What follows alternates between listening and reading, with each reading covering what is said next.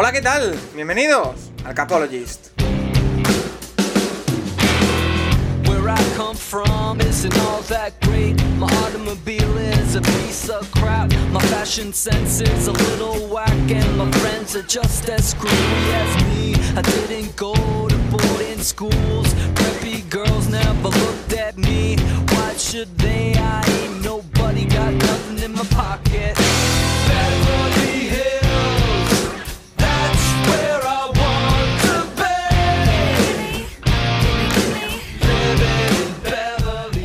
Bienvenidos una semana más al Capologist, tu podcast sobre NFL más interactivo. En una semana en la que nos retrasamos un día eh, por diversos temas que, eh, la, culpa toda para mí, eh, debo, debo, decirlo y debo confesarlo nada más comenzar el, el, programa, pero lo que nos ha permitido recibir un par de noticias que no son grandes bombazos, pero que sí son grandes noticias para comentar en este podcast en el que como cada semana, además de esa actualidad que tenemos, esa ardiente actualidad referente, por ejemplo, a los partidos internacionales que podrían ampliar sus fronteras, tenemos también todas vuestras eh, preguntas que nos habéis escrito, como siempre, un montón en arroba el. Aunque estemos en temporada baja, quedan ya menos de 100 días para el comienzo de la NFL y se nota que hay ganas de empezar a ver acción sobre el terreno de, juego. Además, también, por supuesto, vamos a tener nuestra sección de QBNet con Juan Jiménez, con nuestro maestro, en la que hoy nos vamos a centrar en quarterbacks históricos. Lo hemos llamado, lo hemos denominado algo así como dinastías y su relación con los quarterbacks, pero ya sabéis que como siempre abrimos el abanico a todo lo que queráis eh, comentarnos y hay bastantes preguntas sobre quarterbacks históricos y su eh, relación con eh, la técnica o con la actualidad o cómo eran para que podáis eh, conocerlos un poquito mejor. Pero lo dicho, en esta primera parte todas vuestras preguntas sobre actualidad, sobre temas o sobre curiosidades que queráis saber y también algunas noticias de actualidad que hay que tener en cuenta. Para comentar todo ello y mucho más, como siempre, arroba Rafa Cervera22 en Twitter. Rafa, ¿qué tal? Muy buenas. Eh, nada, pues, pues excelente. Aquí viendo a ver qué noticias se producen, todos a la expectativa de lo que ocurre en Green Bay, de lo que pase con Julio Jones. De momento, estos dos primeros días de, de junio callados, pero bueno, hay que decir, Paco, que vamos al jueves porque queríamos ver si había movimientos, pero al final, de momento, todo así y bueno, pues eh, la retirada de Adam Vinatieri sin duda marca el, el, espectro de noticias de la NFL en estos días. Por supuesto, estamos grabando el jueves día 3 de junio por la mañana. La semana que viene ya volvemos al miércoles, sin ningún tipo de, problema. Eh, pero lo, lo, dicho, la retirada de Miniateri es una de las noticias, pero hay antes un par que también quiero comentar. Pero eh, antes, termino las presentaciones. Nacho Cervera, arroba Nacho Cervera 6 en Twitter. ¿Qué tal? Eh, muy bien, ya hemos llegado a junio y a partir de ahora, pues eh, con calma, pero bueno, los equipos ya, ya empiezan, algunos de los nombres de los que hablamos la semana pasada se pueden empezar a ver ciertos movimientos ya se habla que si Sackers, que si, bueno, todo el tema Julio Jones. Y bueno, pues a ver qué pasa las próximas semanas antes de que empiece el training camp en un mes y poco. Eh, como hemos dicho, de Julio Jones no hay novedades. Eh, por lo tanto, hay poco que contar. Daron Rogers, la mayor novedad es que está en Hawái de vacaciones. Esa es la mayor novedad. Mientras sus eh, compañeros tienen training camps eh, no obligatorios. Así que voluntarios era la palabra que no me, que no me salía. pero lo que sí es actualidad, Rafa, es que ya sabemos, ya conocemos el escenario de la Super Bowl de 2023. Será en Arizona, donde tendremos la Super Bowl dentro de dos años. La del año que viene ya sabemos todos, que es en ese majestuoso Sophie Stadium de Los Ángeles. Y dentro de dos será en Arizona. Eh, Rafa, esto que al final es una noticia más anecdótica que otra cosa, sabemos dónde va a jugarse la, la Super Bowl. Eh, estábamos a la espera de si era Las Vegas o no. Parece que Las Vegas tendrá que esperar como mínimo 2024. Tienen todas las papeletas y todos los boletos para ser la, la siguiente, pero 2023, Arizona. Sí, es un escenario fenomenal. ¿eh? Yo estuve ahí en la Super Bowl que se disputó en 1996 entre los temporada 95 Cowboys Steelers y la verdad es un sitio ideal para la Super Bowl. El, el centro de Phoenix está muy bien, eh, tienes un poco de todo, hay mucho, mucho espacio, es una gran noticia la Super Bowl ahí, en otras ciudades no es que pase desapercibida, pero, pero la Super Bowl toma completamente el estado de Arizona y me parece que es un, un marco ideal para una, para una Super Bowl y, y lo vamos a tener. Recuerdo esto, el centro de convenciones está justo delante del hotel y en la plaza de en medio los, los jugadores, la asociación de jugadores en su momento montó un campo de y playa en medio del, centro de ¿Ah, Arizona. Imagínate en Plaza Cataluña que, se monta un campo de y playa y, bueno, em, y ves ahí a las grandes estrellas que no están participando en la Super Bowl, pero son jugadores de la FL participando en un campeonato de y playa. Bueno, es decir, que yo creo que es un marco idóneo para, la Super Bowl que, y que es genial. Nacho, ¿a ti te dice algo que la Super Bowl 2023 sea en Arizona? Bueno, las dos que ha habido en ese estadio, que Rafa, la, que dice Rafa fue en el estadio de una de las universidades que juega allá. Sí, y que se estaba eh, cayendo, el Son David Stadium de Arizona State se estaba cayendo literalmente, pero bueno. Pero, bueno, las dos que ha habido en el estadio de actual de los, de los Cardinals han estado muy bien. Las dos han tenido los Patriots. La primera es la de la recepción del casco de los Giants. Y la segunda, pues eh, una que a mí no me gusta comentar mucho, vamos a pasarla rápido, es la de la intercepción de, de Butler. Ah, bueno. Y y bueno, pues eh, está bien. Este año en, Los Ángeles, el año que viene en Arizona, dos estadios pues, de la misma división. Y luego sí que, como comentabas antes, eh, el año siguiente, la de la temporada 2023, la que será en 2024, aún no han decidido dónde será. Entonces, huele, pero huele, huele a Las Vegas. Lo lógico es que allí vayan a Las Vegas. Luego la, el año siguiente sí que está ya puesta en, en New Orleans. Pero bueno, eh, sí, sí. Lo lógico es que eso, en 2020, dentro de dos años, dos temporadas más, sea en, sea en Las Vegas. Pero bueno, a ver, eh, Arizona está bien, es un buen estadio, eh, bastante nuevo y pues veremos. Y la, otra noticia, aparte de la retirada de que ahora trataremos en, en profundidad, es eh, una noticia que a mí por lo menos me ha sorprendido porque llevamos varias semanas, eh, porque nos preguntan por ello y también lo hablamos de referente a las diferentes noticias, hablando de que la NFL en su comunicado de, hace unas semanas, hablando de los partidos internacionales, hablaba de que quería expandirse tanto a UK como a Europa diferenciando Europa de UK, por lo tanto, abría las puertas a que hubiera eh, nuevos países implicados en los partidos internacionales. Eh, hemos hablado mucho de Alemania. Se llegó aquí a hablar en España hace un par de semanas de que el nuevo Bernabéu, bueno, era más un rumor que, otra cosa y no parece que vaya a ser algo a corto plazo, pero lo que sí parece que se acortan y bastante los plazos es el tema de Alemania, Rafa, porque Peter King en su columna del lunes o, o ayer incluso saltaba la noticia de que la NFL se estaba planteando tener partidos en Alemania en 2022 o 2023. Ahora bien, lo que no nos cuadra, o al menos eso parece, es que se habla mucho del Allianz Arena de, Múnich, donde eh, hemos estado hablando fuera de micro, básicamente casi que no cabe un, estadio, un, campo de juego de fútbol americano. La, mm, noticia de Peter King habla del Allianz o, no, solo de Alemania. Habla de, del Allianz y que hay, las opciones B serían Berlín, con el Olímpico, entiendo, Colonia, Düsseldorf y Frankfurt. O sea, en ningún momento se habla del el estadio que tú, como bien has indicado, es el más idóneo en teoría para en condiciones para la NFL, que es el del Schalke 04, que es Gelsenkirchen. En ningún momento la nombran, pero bueno, eh, ya que la NFL tenga la intención, podíamos esperar que fuera así, que el próximo, la próxima vía de crecimiento fuera Alemania. Pero yo no me lo esperaba para 2022 o 2023. Yo, yo, creo que sí, Paco. O sea, la, la NFL quería llevar el... O sea, en Alemania hace más de cinco años que la NFL tiene una oficina físicamente en Alemania. Y en México tiene una oficina, pero es únicamente de representación comercial. En Alemania tiene una oficina física. El gran reto de Alemania para la NFL no era el tema de los aficionados. Ahí saben que llenarían si hicieran 18 partidos. Tienen el gran reto del tema de televisión y creo, me parece que ya lo han encauzado, ya lo tienen encauzado, porque es, curioso, ¿eh? me vuelvo a remontar a la época de los Dragons, que se puede hacer un paralelismo bastante claro con la NFL, porque el 80% de los jugadores de los Dragons habían tenido vinculación o habían jugado en, equipos de la NFL, igual el 80% de los, de los equipos, de los, de los demás equipos que formaban la NFL Europa, y la NFL utilizaba mucho eso también para, para testar el, mercado, para testear el mercado de, a nivel televisivo. Y entonces es curioso a donde voy que mientras que los Dragons teníamos una afición de unos 20.000, entre 15.000 y 20.000 personas que iban a los partidos, y en Alemania se llenaba, tenían 50 y pico mil, en cambio televisivamente en España, a través del acuerdo primero que hubo con el Canal Plus, después también con Televisión Española, se daban todos los partidos mientras que en Alemania no, no se daban en abierto los partidos, no se podían ver, al principio fue DSF, después no, después...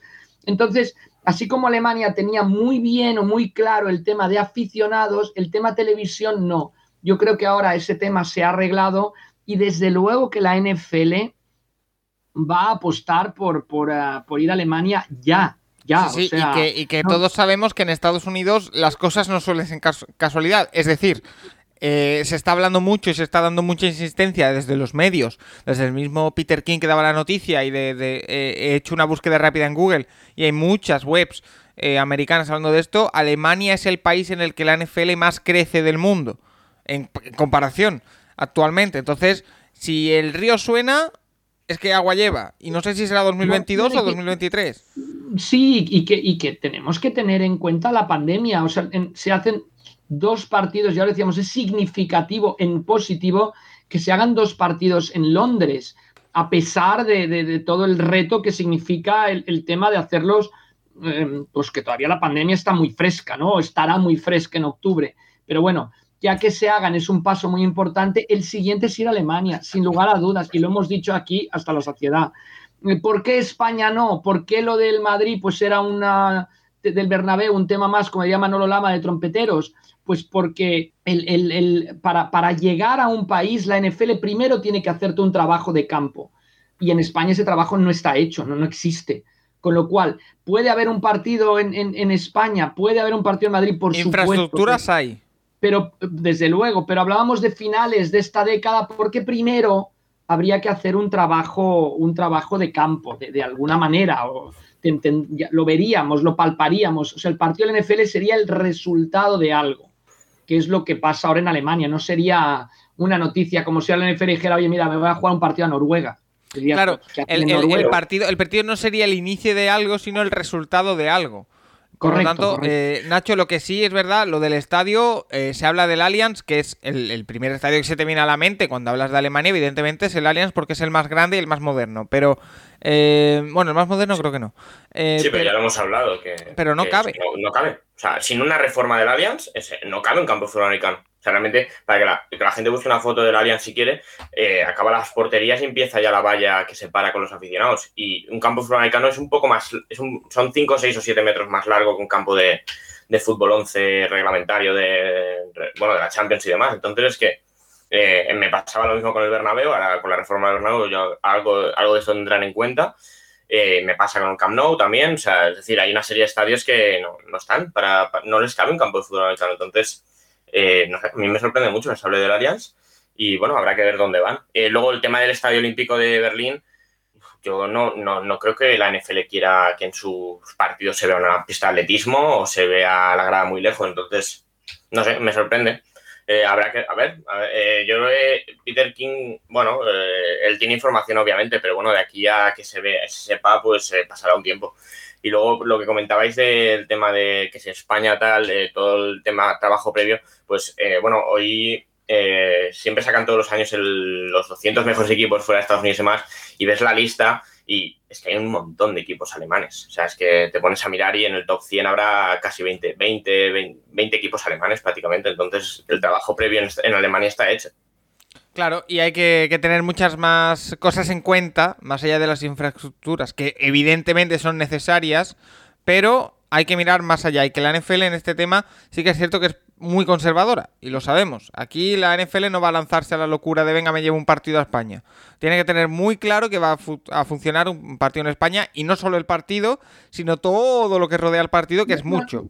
Correcto, Paco, porque no, no estamos hablando de un circo o sea, antes, cuando se hacían las American Bowls, quizá el concepto circo sí que se podía haber aplicado, pero ahora no. O sea, el, partido es el resultado. Tú mira, en Londres hay una academia de, para formar jugadores como si fuera un high school de élite en Estados Unidos y puedan ir a universidades americanas. Eh, una academia con la que hay eh, un acuerdo con el Tottenham y se hacen las instalaciones del Tottenham, pero también con un colegio que certifica los estudios de sus chicos. Eh, tienes el programa internacional, el, Pathway Program, donde estaba el chileno este que lo ha firmado Washington, F. Obada, etcétera. O sea, tienes un programas concretos de desarrollo de jugadores y bueno, eh, aquí de momento en España no hay nada, o sea, bueno, hay podcasts buenísimos, pero no son de iniciativa totalmente privada. Y después tienes los partidos, ¿no? Que puedes ver una gran, un gran número de partidos a través de Movistar, que es genial, ¿no? Que se pueden ver todos estos números de partidos, pero falta un, trabajo de tours de jugadores como los que se hacían en, el Reino Unido, em, que el verano o antes ahora que están en época de vacaciones iban jugadores pero prime total de NFL. O sea, estoy hablando de Andrew Locke en su momento, de Kirk Cousins cuando estaba en Washington y había sesiones con ellos que podían acceder los fans. Tú imagínate que en un teatro aquí en Madrid o en Barcelona o en Bilbao, o en Sevilla, en Valencia, montas una, una cuatro jugadores de NFL y la gente les puede hacer preguntas, estilo el Capologist, pero con jugadores, pues yo creo que arrasaría. Todo esto ya se ha ido haciendo en, Inglaterra y ahora en Alemania, con lo cual volvemos a lo mismo, que el partido es un resultado de algo, una parte de, una estrategia de marketing que de momento la NFL no tiene trazada para España. Y que, y que se hace un estudio de mercado minucioso para ver si es rentable. Porque, por ejemplo, la NFL sabe que la gente de España va a los partidos de Londres y que irá a los partidos de Alemania. ¿Con esto qué quiero decir? Que no es vital y, e imprescindible tener un partido en España para que vaya la gente de España a ver la NFL. Y también que la, experiencia en España de la NFL con el Ayuntamiento de Barcelona. No quedó muy contenta, ¿no? ¿Eh? No quedó muy contenta la NFL. Ni con el Fútbol Club Barcelona, que Laporta era el presidente. O sea, una de las cosas que Laporta hace es ir a pedir dinero a Poltaglia cuando gana las elecciones. Con lo cual, al final, pues eh, aquella relación termina y, no, o sea, quiero decir que, que, quizás ese error del NFL, no estoy echando la culpa al Barça, ¿no? Quizás ese error del NFL, pero así como el NFL en Londres ha encontrado un partner espectacular en el Tottenham y quizás eso es lo que buscaba el Real Madrid, ¿no? Que, bien buscado.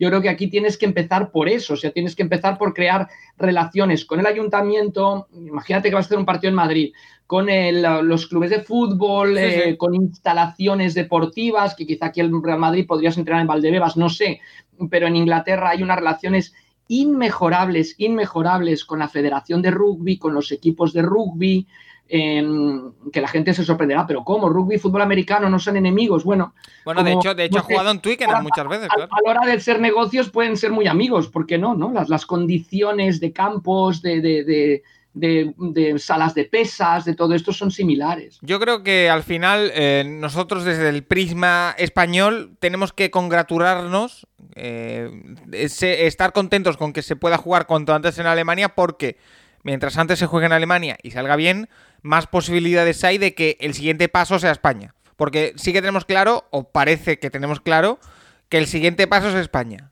Mm, bueno, habrá que verlo. O Italia, o Francia, eso habrá que verlo. Ellos harán sus estudios y irán al país que más les interese, obviamente. O sea, eh, sí que había, había siete ocho países, ¿no? Por encima de España, fuera de Estados Unidos, en, visualizaciones o en, en, audiencia de los partidos.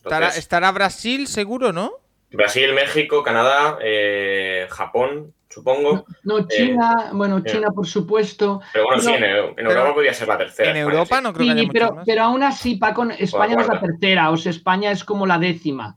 Y, el del sitio 3 al 9 están vacíos, ¿sabes? O sea, quiero decir que no, la NFL no va a forzar, o sea, no va a decir, necesito hacer siete partidos en Europa en cinco países. No, si quiere hacer siete partidos en Europa, quizá haga cinco en Londres y dos en Alemania. O sea que no, no, o sea, la NFL quiero decir que no, va a forzar esa situación, ¿no? No, no, está obligada a hacer un partido en ningún sitio. Cuando vea que esa situación puede darle réditos, como dices tú, y además siempre lo va a ver de una manera hiper conservadora, porque la NFL internacionalmente no, o sea, siempre ha andado con, con, mucho cuidado, lo cual me parece correctísimo. Pues entonces cuando lo vea, se hará. Lo veré yo, no lo sé, lo veréis vosotros probablemente. Bueno, esperemos que, sí. Eh, Alemania 2022-2023, ese es el rumor, que podría haber partidos internacionales, habrá que estar muy pendientes. Lo que ya seguro que sí que es noticia y que es eh, oficial es la retirada de Adam Viniateri. El kicker, el legendario kicker, más de 24 años, 24 temporadas en la NFL desde el año 96, repartidos en, New England y en Indianapolis. Eh, voy a decir algún número. 365 eh, partidos en total, eh, que son algunos. eh, ha metido infinidad de, de, field goals. Tiene, si no me equivoco, un 83,8% de eh, acierto, que es para un kicker está muy bien. Eh, extra points tiene un 97,3%. Y bueno, a partir de ahí podríamos hablar mis cosas. Pero Rafa, sin duda, se retira a los 47 años y Viniateri, que es una auténtica locura.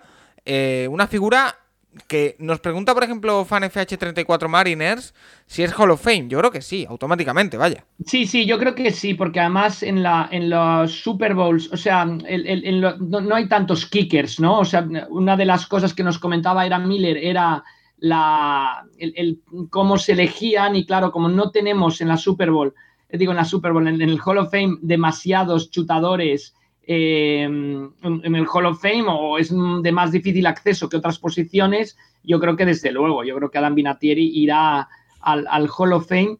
Eh, no solo por, su carrera que ha sido increíble, sino también por los equipos en los que ha jugado. O sea, siempre ha estado en dos super contendientes y no podemos olvidar que dos chuts suyos han sido protagonistas en la Super Bowl. Únicamente tres veces se ha ganado la Super Bowl con un chut sobre la bocina.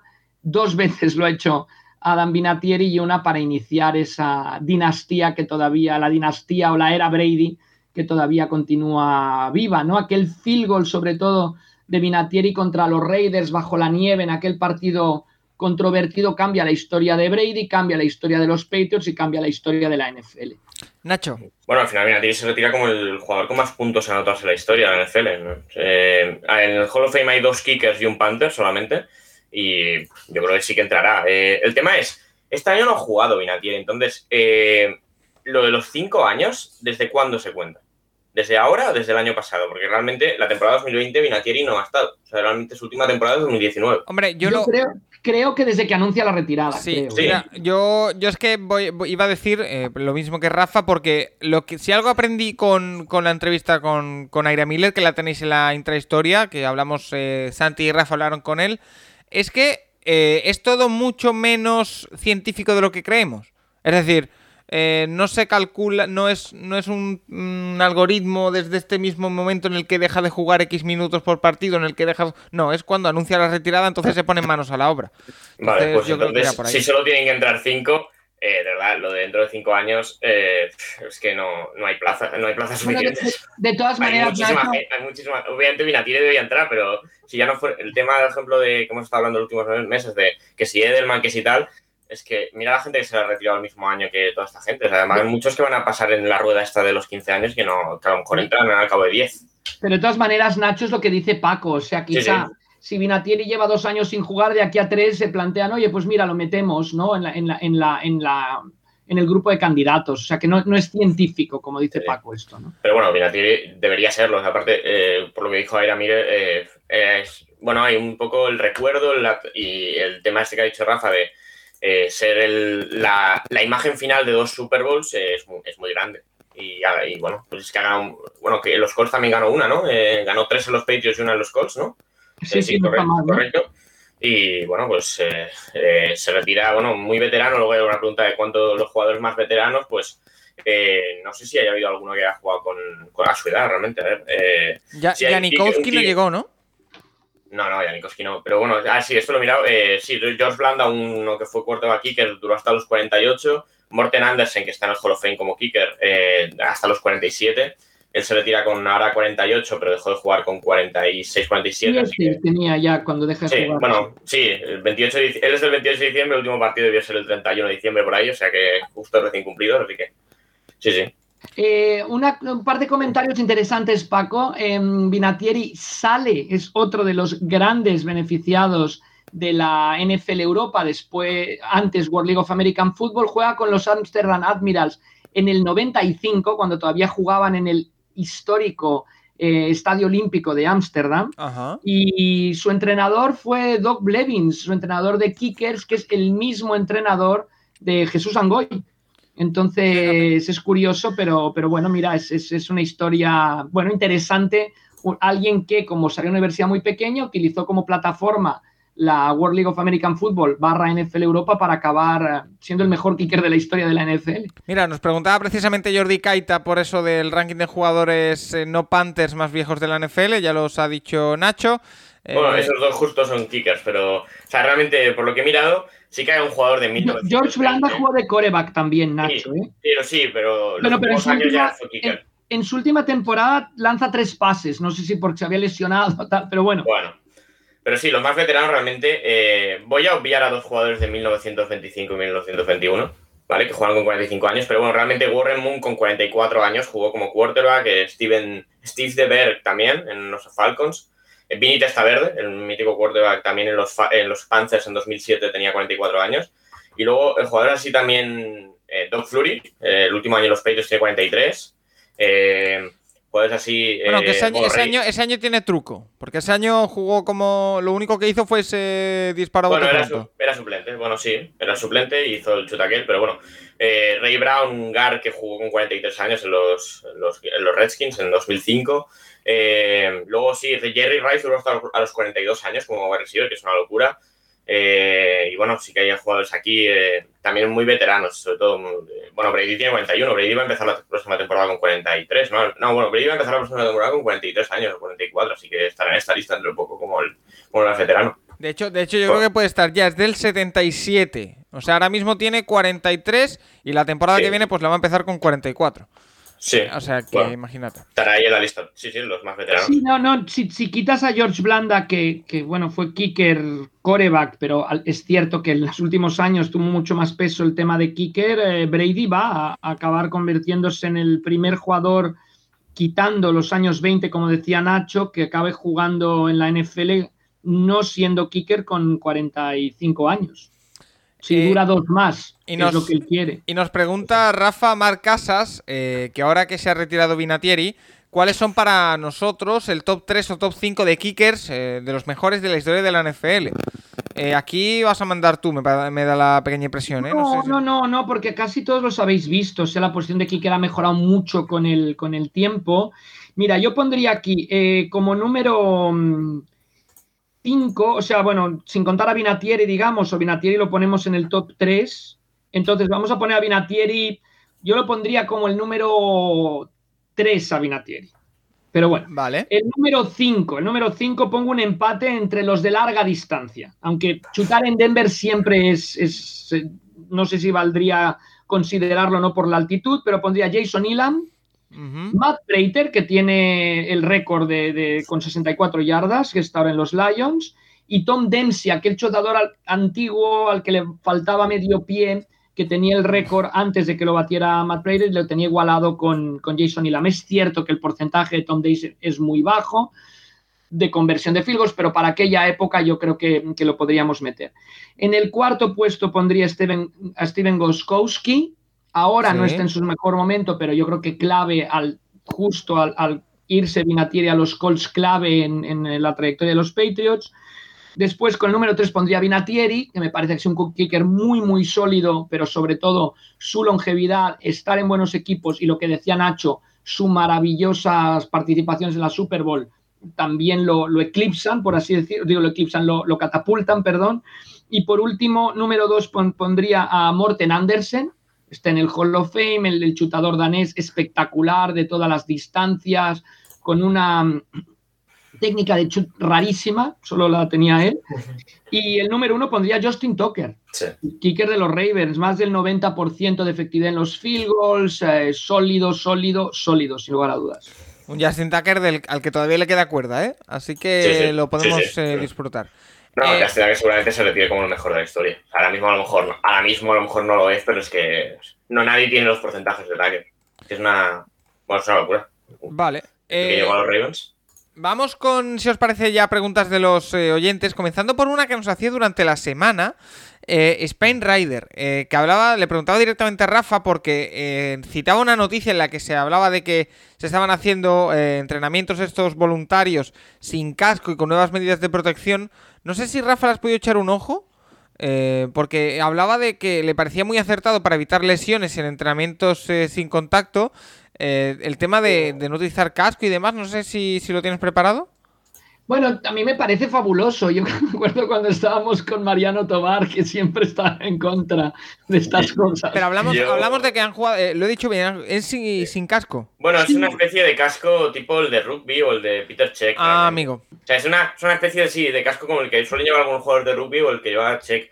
Yo tengo dudas, ¿eh? O sea, eh, se lo leía a Willy Bistuer también la semana que eh, el casco importa. El casco, al final, tiene, tiene un peso, te te limita la visión de una manera. Eh, bueno, hay una serie de cosas que tiene el casco que a la hora de entrenar yo creo que deberías intentar imitarlas y el casco este te limita. O sea, yo recuerdo, yo puedo hablar de la experiencia de competiciones de coches que la gente cuando, eh, cuando va a un simulador a hacer entrenamientos de verdad se pone el casco porque tienes que, tienes que eh, imitar las, las, la sensación real. Aunque sea un entrenamiento, aunque sea una situación que no es coger un coche y conducir, aunque sea un videojuego, aunque no lo, no lo plantean así, la situación tiene que ser lo más real posible. Yo creo que eh, no creo que nadie se lesione por entrenar con un casco puesto. No, que a lo mejor te protege, o sea, entrenan con casco porque imagínate un pase en medio y que simplemente por accidente chocan las dos cabezas. O sea, me mm. parece, o sea, estoy, totalmente de acuerdo con lo que dice Nacho, en cualquier walkthrough que se hace antes de los partidos se lleva casco. Ahora, no, no, tampoco me parece, me parece bien, me parece que los jugadores estarán encantados de no ponerse el casco. Yo, yo creo que no sé, yo creo que es un acuerdo en el que las dos partes están contentas, con lo cual a mí me parece bien. Pero estoy de acuerdo con Nacho y con Willy Bistuer. Sí, sí, o sea, estoy de acuerdo, pero es el, que tiene algunos peros eh, importantes, ¿eh? pero bueno, que de entrada tampoco cambia mucho. Aparte es verano, supongo que con esto pues pasas menos calor. O sea, no sé, no está mal, ¿eh? pero que digo que, que no te puedes pasar toda la season entrenando con esto porque realmente el día del partido no vas a llevar eso. Claro. Eh, Tony Pons nos pregunta que, qué jugador es el que más tiene más dinero tiene por contrato y cuánto es. Aquí siempre hay que hacer la distinción entre, por supuesto, dinero garantizado y no garantizado, pero si nos vamos al dinero total, es Mahomes con 450 millones en 10 años. ¿Tiene muchas interrogantes? Sí, y la hemos explicado, pero igualmente le invito a Tony que si quiere ver este tipo de cosas, Spotrack o la web Over the Cap eh, la verdad que es, a mí Spotrack me gusta más para este tipo de cosas, pero bueno. Eh, sí, para ver ranking sí. por media real me parece que el que tiene mayor media real es Prescott. creo que con la nueva firma eh, estaba Prescott, no, en, en, average está eh, Mahomes con 45 y Prescott con 40.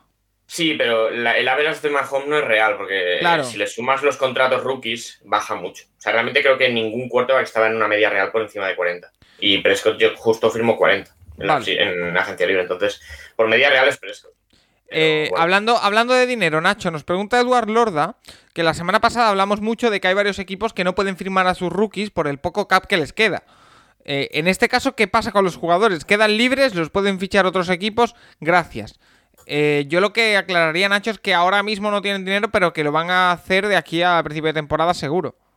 Sí, claro, o sea, el tema es, eh, ellos tienen sus derechos y obviamente ningún equipo va a dejar de tener los derechos de un jugador. O sea, básicamente esos equipos lo que tienen que hacer, ya hay alguno que lo ha empezado a hacer, es abrir espacio para, para, para poderlo firmar. Es decir, si Chicago ahora mismo tiene dinero para firmar a Fields, pues va a tener que hacer alguna renovación, va a tener que hacer algún movimiento para, poder firmarlo. Y bueno, ahora, ahora por lo que he visto ya, ya, han, ya han abierto algún, algún espacio salarial, pero... Eh, tienes que, bueno, los equipos Falcons, por ejemplo, que todavía no, pues va, a traspasar a Jones. Eh, los Saints, que tampoco tienen mucho dinero ahora mismo, pues tendrán que hacer algún movimiento pues, o, renovar a un jugador para bajar su cap. No hace falta que sea traspasar. O sea, eh, Chicago con, renovar a Allen Robinson ya está generando espacio, porque Allen Robinson no va a tener el cap de este año si, si renueva. Y que eh, si no lo hicieran, si un equipo se quedara sin firmar a un jugador, tiene un año para hacerlo, si no me equivoco, y si no vuelve, puede volver a presentarse al draft. Eh, bueno, es lo, que, es lo que explicasteis en una de las en una eh, historias. Sí, eh, bueno, también me, me, puntualizó la semana pasada Adri que realmente los equipos sí que pueden firmar a los rookies estando negativo, pero tienen dos o tres días para ponerse al, a, en positivo realmente. O sea, tienen una prórroga. No es como cuando firmas a un agente libre que no puedes estar en negativo. Es decir, si firmas a un agente libre y estás en negativo, la, la NFL te va a dar un toque importante pero eh, con los rookies sí que te dejan un margen, pero bueno, tampoco es un margen de un mes. Te dejan no, y que, ahora mismo no tiene ninguna prisa. Pero no, va a ocurrir, ¿eh, Paco? Con, o sea, no, con, tenerlos, firmados el 8 de septiembre, vale. Que si la temporada empieza el 9, pues. Rafa. No, no, que no va a ocurrir, o sea, que los van a firmar a todos. o sea, la no va a permitir que no se fiche un jugador que ha seleccionado el draft, después pondrá la sanción que fuera, lo que sea. Porque no estamos hablando de que estás fichando un free agent, estás hablando de que, o sea, todo equipo está obligado a acabar de firmar con la persona que ha elegido en el draft, a menos de que el jugador se niegue, entonces entre unas negociaciones para ir a otro equipo, etcétera. Pero, pero en principio, si el jugador quiere que lo firme ese equipo, al final lo firmará. Claro. Eh, vamos con más preguntas. Nos hace Alfonso Jiménez que según las apuestas, John Gruden y McCarthy son los favoritos, entrenadores favoritos a ser cortados esta temporada. No sé cómo estarán, eh, no sé si estarán en lo cierto, pero parece bastante probable que las acierten, ¿no? ¿Qué opináis? También nos preguntaba pues FanFH34 Mariners en su retaila de, preguntas, como es habitual, eh, que qué head coach será el primero en ser despedido, que es básicamente lo mismo. Entonces, eh, yo lo de McCarthy no lo veo tan claro, que estén... Ni, lo, ni lo de Gruden. No, porque tienen, están atados, ¿no? Por contrato, no sé, están muy atados los dos. Claro, el tema principal. Yo el año pasado tengo la sensación de que el año pasado estaba todo muchísimo más claro. Al final, los candidatos a, ser despedidos acabaron prácticamente todos: Anthony Lynn, Patricia, Gaze, eh, Marrón. O sea, este año a mí no, tengo la sensación de que haya tantos candidatos claros. Mira, yo, yo mirando, mirando a bote pronto me sale Big Fangio, que podría, podría caer. Eh, me sale, por supuesto, el entrenador de. Espera, que tenía uno en la cabeza, pero no me acuerdo cuál. Mark Nagy, está en la picota también, seguro. Eh, Zimmer, si no hace buena temporada, al final de temporada podría caer. Sería una locura. Eh, y el de Cincinnati, ¿no? Taylor, Taylor sí, ese, podría ese era, Zach Taylor. Taylor, sí. Eh, y poco más. Siempre está, el caso, siempre está, el caso, de que David Coley dure un año, pero claro, no lo puedes saber esto. Eh, no sé, estoy pensando, es que realmente. Pero de que, eh, caigan, de que caigan a mitad de temporada, me sale McNaghy y, y Big Fangio, poco más. Sí, bueno, Taylor, Taylor, a ver, eh, como el equipo vaya 2-12, a ver si a ver si dura, ¿eh? pero no, sé, realmente. Sí, perdón, perdón, Nacho, sí, sí. No, dale, no, no, realmente a mí yo creo que a mitad de temporada, por la situación, por el tipo de contrato, al no caer a nadie. Sí, sí, que cuando llevemos 12 partidos, quizá hay alguien que dice, oye, mira, Zach Taylor, gracias por, por batir el récord de partidos perdidos en tres años, y, pero bueno, no, no sé. Pero eso, eso, va a tener siempre, eso va a tener siempre Hugh Jackson. Lo que, lo que ocurrió en Houston el año pasado no lo veo replicándose este año. No, no, yo tampoco. El tema es sobre todo, en el caso de Gruden y McCarthy, el tema, Gruden tiene, ha tenido, firmó un contrato de 10 años, lleva 3. Entonces, es que realmente eh, el propietario, ya siempre hemos dicho que el propietario de los Raiders no va a sobrar de dinero y eh, despedir, a Mac, despedir a Gruden durante la temporada es pagarle todo el contrato, porque el jugador el contrato está garantizado o no, en los, en los, en los entrenadores es garantizado 100%, entonces le tienes que pagar el contrato. Entonces yo no veo, yo no veo a Gruden saliendo de, las Raiders en los próximos 3, 4 años, realmente. El que sí que puede pasar en los Raiders es que si la temporada va muy mal, el que salga es eh. O sea, creo que, creo que si la temporada de los Raiders no, no hay ninguna progresión, Mayock, es muy posible que Mayock esté fuera a final de temporada. Y bueno, eh, los que sigan el college y el draft, pues se alegrarán porque ganarán a un gran, a un gran analista del draft, pero realmente. Yo, eh, yo he hablado de, alguna sorpresa, como podría, eh, como podría ser Mike Zimmer. ¿No veis ningún entrenador que por sorpresa pudiera caer? De estos que no te esperas. Ah, yo el nombre que tengo más claro es Kingsbury. O sea, yo creo que Kingsbury, si de verdad este año Arizona vuelve a quedar última de división, o sea, vuelve a ser el peor equipo de la división, que este año no ha sido, pero si no se da una progresión, si no, si de repente no están en el 50%, es uno de los entrenadores que puede, puede caer, porque ya este año ha dejado muchas dudas. Rafa. Yo, yo creo que por el tipo de contratos, por cómo están las cosas, veo, veo difícil que caiga lo que te decía alguien y que haya sorpresa media temporada. Veremos qué pasa al final de la temporada, porque estará muy ligado a los récords que consigan, etcétera. Hasta los de primer año podrían no ser renovados, pero, pero, No, no, creo esto, ¿no? En la jornada 12 alguien no, lo, veo complicado, lo veo complicado. bastante, es curioso, ¿eh? porque es, es, una posición que jamás está estable, pero yo creo que ahora está más estable que últimos años. Da la impresión de que el año pasado hubo un gran mare magnum y este año toca un pelín más de calma. Eso parece a priori que después sacaremos este corte en febrero del año que viene y habrán cambiado siete entrenadores. Pero. empezará un equipo de los importantes 0-4 y empezará, se empezará a hablar de ellos. Pero bueno, no sé. Yo el tema Zimmer sí que veo la posibilidad de que Zimmer al final se vaya, pero que le echen. No sé, es que es muy difícil que Minnesota encuentre un entrenador mejor que Zimmer. Bueno, habrá que verlo.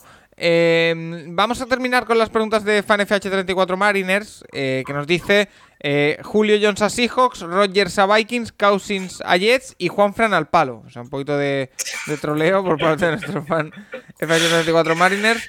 Eh, y también nos dice que veo mucho excesivo hype con Browns y Cowboys. ¿Estamos en los 80? Eh, no, pero sí que es cierto que se está viendo mucho hype con estos dos equipos. ¿Con Cowboys por qué? Es, ¿Por qué? Justo iba a decir yo eso y, se me va a acusar de partidista, pero los Browns hay un background para tener ese hype, que es lo que hicieron la temporada pasada, que han reforzado la secundaria, que era lo, que les hacía falta, que han tenido un par de, o eso parece, eh, robos en la primera y segunda ronda del draft. O sea que hay razones. Pero los Cowboys, y yo soy el primero que el ataque de Cowboys me parece una pasada y Prescott me encanta. Pero. estás, hablando de los dos, los dos equipos que más dinero invierten de cap este año en ataque. Sí, que me sorprende. 141 millones. Escúchame, y Cowboys, 126. ¿dónde están los 140 millones de Browns? ¿Dónde están? Beckham, Jarvis Landry, pero, jugadores de línea ofensiva. Pero si, si, Beckham, si, y Landry son 10 millones cada uno. ¿Qué? Si son 10 millones cada uno, Beckham y Landry, no es mucho. No, son, yo creo que son más. Y, bueno, pero 10, 10 ya, estás, ya, estás sumando 20. Tienes que sumar a Austin Hooper, a Karim Hunt. La línea ofensiva tenéis tres o cuatro veteranos que están bien pagados. O sea, eh, hay mucho dinero. Y eso que tenéis quarterback rookie. Eh, quarterback con contrato rookie. Es que, y running back rookie. Claro, es que ves el resto de la lista y es que Dallas tiene a Prescott pagado. Brady. Eh, Brady en Colts. Eh, Wentz en. Eh, bueno, Brady en Buccaneers. Colson con Wentz. Green Bay y Titans con Tannehill y Rodgers, eh, Falcons, Ryan, es que lo, raro es lo vuestro. O sea, realmente es que es increíble 140 millones con un contrato rookie de un cuarto, aunque sea el número uno del draft, pero es que luego tienes Texans Watson, Seattle eh, con Wilson. Paco, en resumen, ahora o nunca. Sí, básicamente, es ahora o nunca. El año que viene, pues a empezar a vaciar la línea ofensiva, empezar a vaciar el cuerpo de receptores. Es, este año.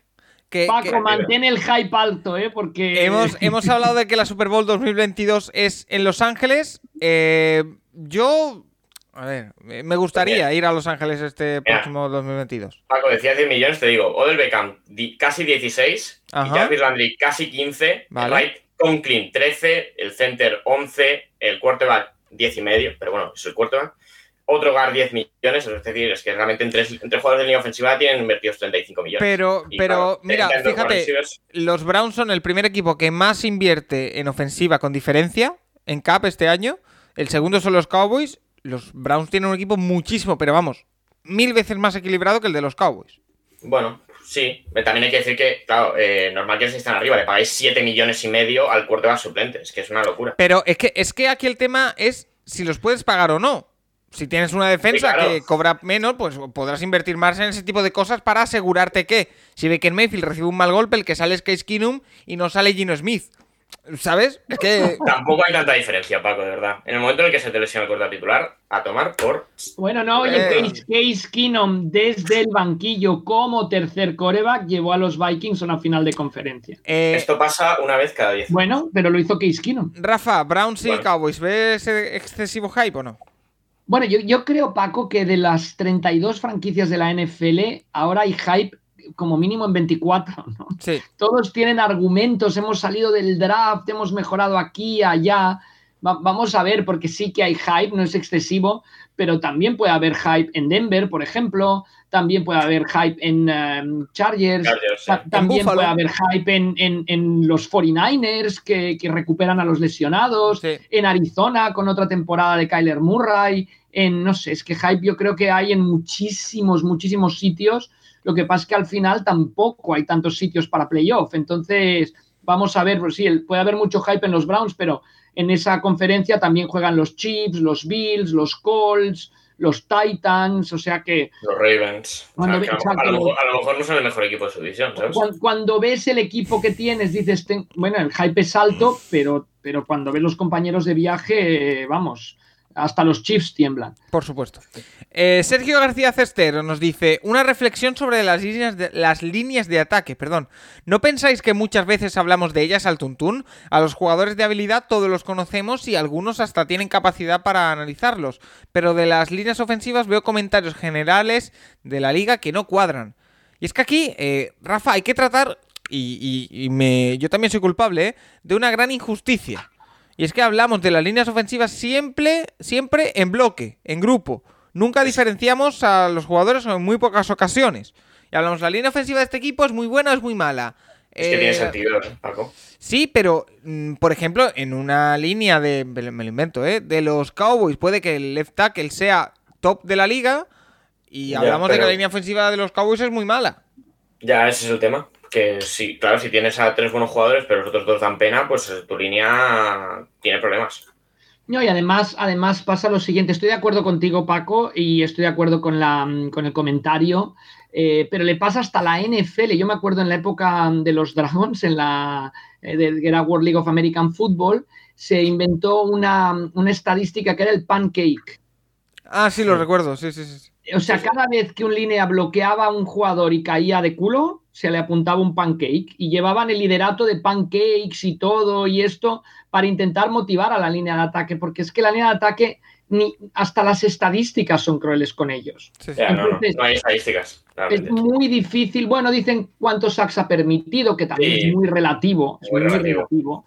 Y entonces, claro, es muy difícil. Entonces, yo creo que para saber en realidad si un ataque es bueno o no, tienes que ver los partidos repetidos, verlos desde un plano que te permita ver a los líneas de ataque. Generalmente ese plano no te lo da la, la- la- la televisión, la retransmisión convencional. O sea que es complicado. Yo creo que aquí el que es un verdadero experto lo analiza es, es Nacho, del de los tres. Nacho se Bueno, mete mucho duda. más ahí No dentro que, que nosotros, ¿no? Pero, Bueno, pero pero estoy totalmente de acuerdo. con- Hay comentarios que se hacen sobre la línea de ataque que son desde el conocimiento total y hablando más, como decías tú, mm, Paco, más desde el global que desde el individual, ¿no? Sí. Y luego también eh, importa mucho el entrenador ¿eh? de línea ofensiva. O sea, tener, puedes tener jugadores muy competentes, como tengas un, línea- un entrenador de línea ofensiva muy malo. Lo hemos, lo hemos visto en Pittsburgh, por ejemplo.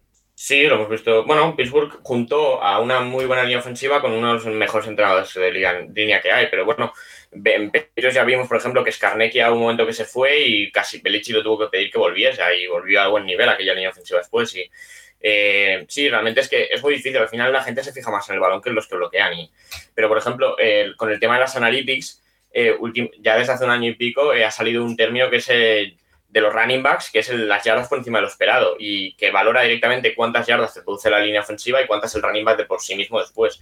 Y ahí pues ya estás valorando, ahí ya puedes hacer un ranking de cuántas, cuántas yardas te está produciendo la línea ofensiva, por ejemplo, en el juego de carrera. Ahí ya puedes valorar directamente cuánto de mejor o peor es una, línea ofensiva en ese aspecto. Pero bueno, es verdad que con el pase también importa mucho si el quarterback aguanta 5 segundos o 4 de lanzar. Tampoco lo que dijo Villanueva en la entrevista con Rubén, Sí. del tema de Big Ben.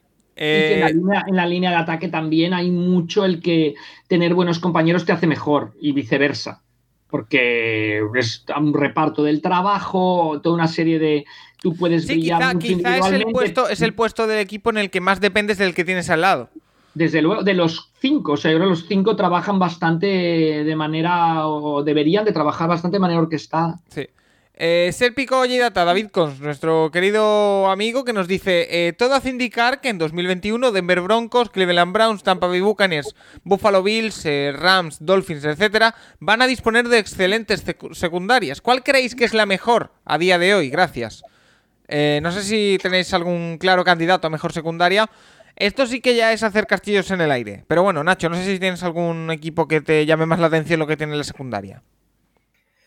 No sé, voy a decir Denver por Fangio, más que por Aquí, la aquí era es que, ah, eh, por ejemplo, hay dos equipos, si no me equivoco, porque está Dolphins, ah, bueno, el otro no está, Dolphins también sonar. Sí, bueno, No, sí, que puede- que- una- que está a la espera de una guinda. Que esa guinda, eh, ya hemos hablado muchas Bueno. veces de que es, es una incógnita, pero Malik Hooker es una guinda. Bueno, una, una guinda que se lesionó en la semana 4. Sí, hombre, claro, es, el tema, es el tema con Malik Hooker, que es que no, no aguanta sano el pobre. Pero sí, Miami tiene Miami ha invertido mucho en cornerbacks. Realmente es que tiene dos cornerbacks de los. ¿Tiene los dos mejores pagados? ¿Puede ser? Ya, ya no, ya no. O sea, sí que lo fueron en su En el momento en el que firma Byron Jones eran los dos mejores pagados. eh, luego ha venido Ramsey, luego ha venido eh, Travis White, pero bueno, siguen siendo dos de los. Deben ser dos de los seis todavía, mejor pagados. Entonces, luego el año pasado gastaron en la primera ronda en otro cornerback, que han traído a Justin Coleman, eh, un, un safety este año en segunda ronda. Es decir, eh, la secundaria tiene nombres para rendir muy bien. O sea, Miami es una de las opciones.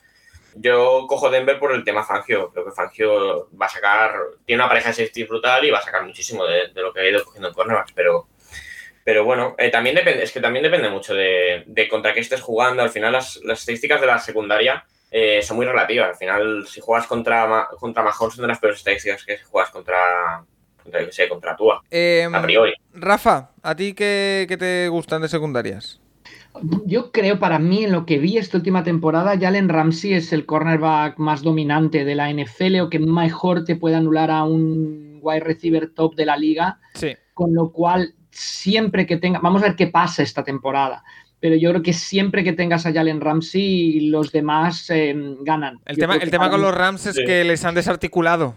Bueno, pero a ver, a ver cómo vamos a ver los desarticulados, qué tal eran, y los nuevos articulados. O sea, si en realidad es Jalen Ramsey el que marca la diferencia, vamos a verlo esta temporada. Sí, porque se, habla, se hablaba mucho de que esos jugadores, por ejemplo, recuerdo, lo primero que me viene a la cabeza es que Cleveland han firmado a dos de los de miembros de la secundaria de, de Rams del año pasado, que se hablaba que eran mejores porque, claro, Ramsey adquiere mucha atención. Entonces, eh, habrá que, ver si es cierto, si realmente era una eh, secundaria extraordinaria la que tenían en Los Ángeles el, año pasado. Eh, más cosas. Mira, durante la semana había una pregunta de, a nuestro Twitter, arroba elcapologist, donde podéis comentarnos lo que queráis durante toda la semana, de nuestro querido Paco Tabaco, que nos decía nos ponía, sobre todo a mí, pero os lo, voy a trasladar a vosotros, en un dilema.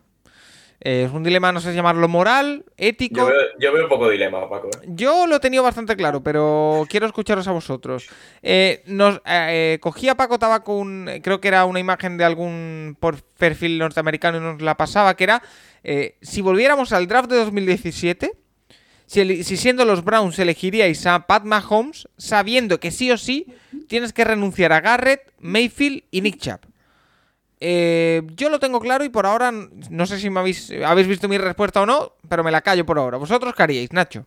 Yo cojo a Mahomes, sin ninguna duda. Eh, obviamente, claro que te, quita a Garrett y a Mayfield, pero a Chubb no tiene por qué quitártelo. O sea, a Chubb podías haberlo seguido Bueno, pero que quiere decir. pero, pero de un equipo NFL es tener un quarterback que te pueda ganar y, es que Mahomes es el mejor.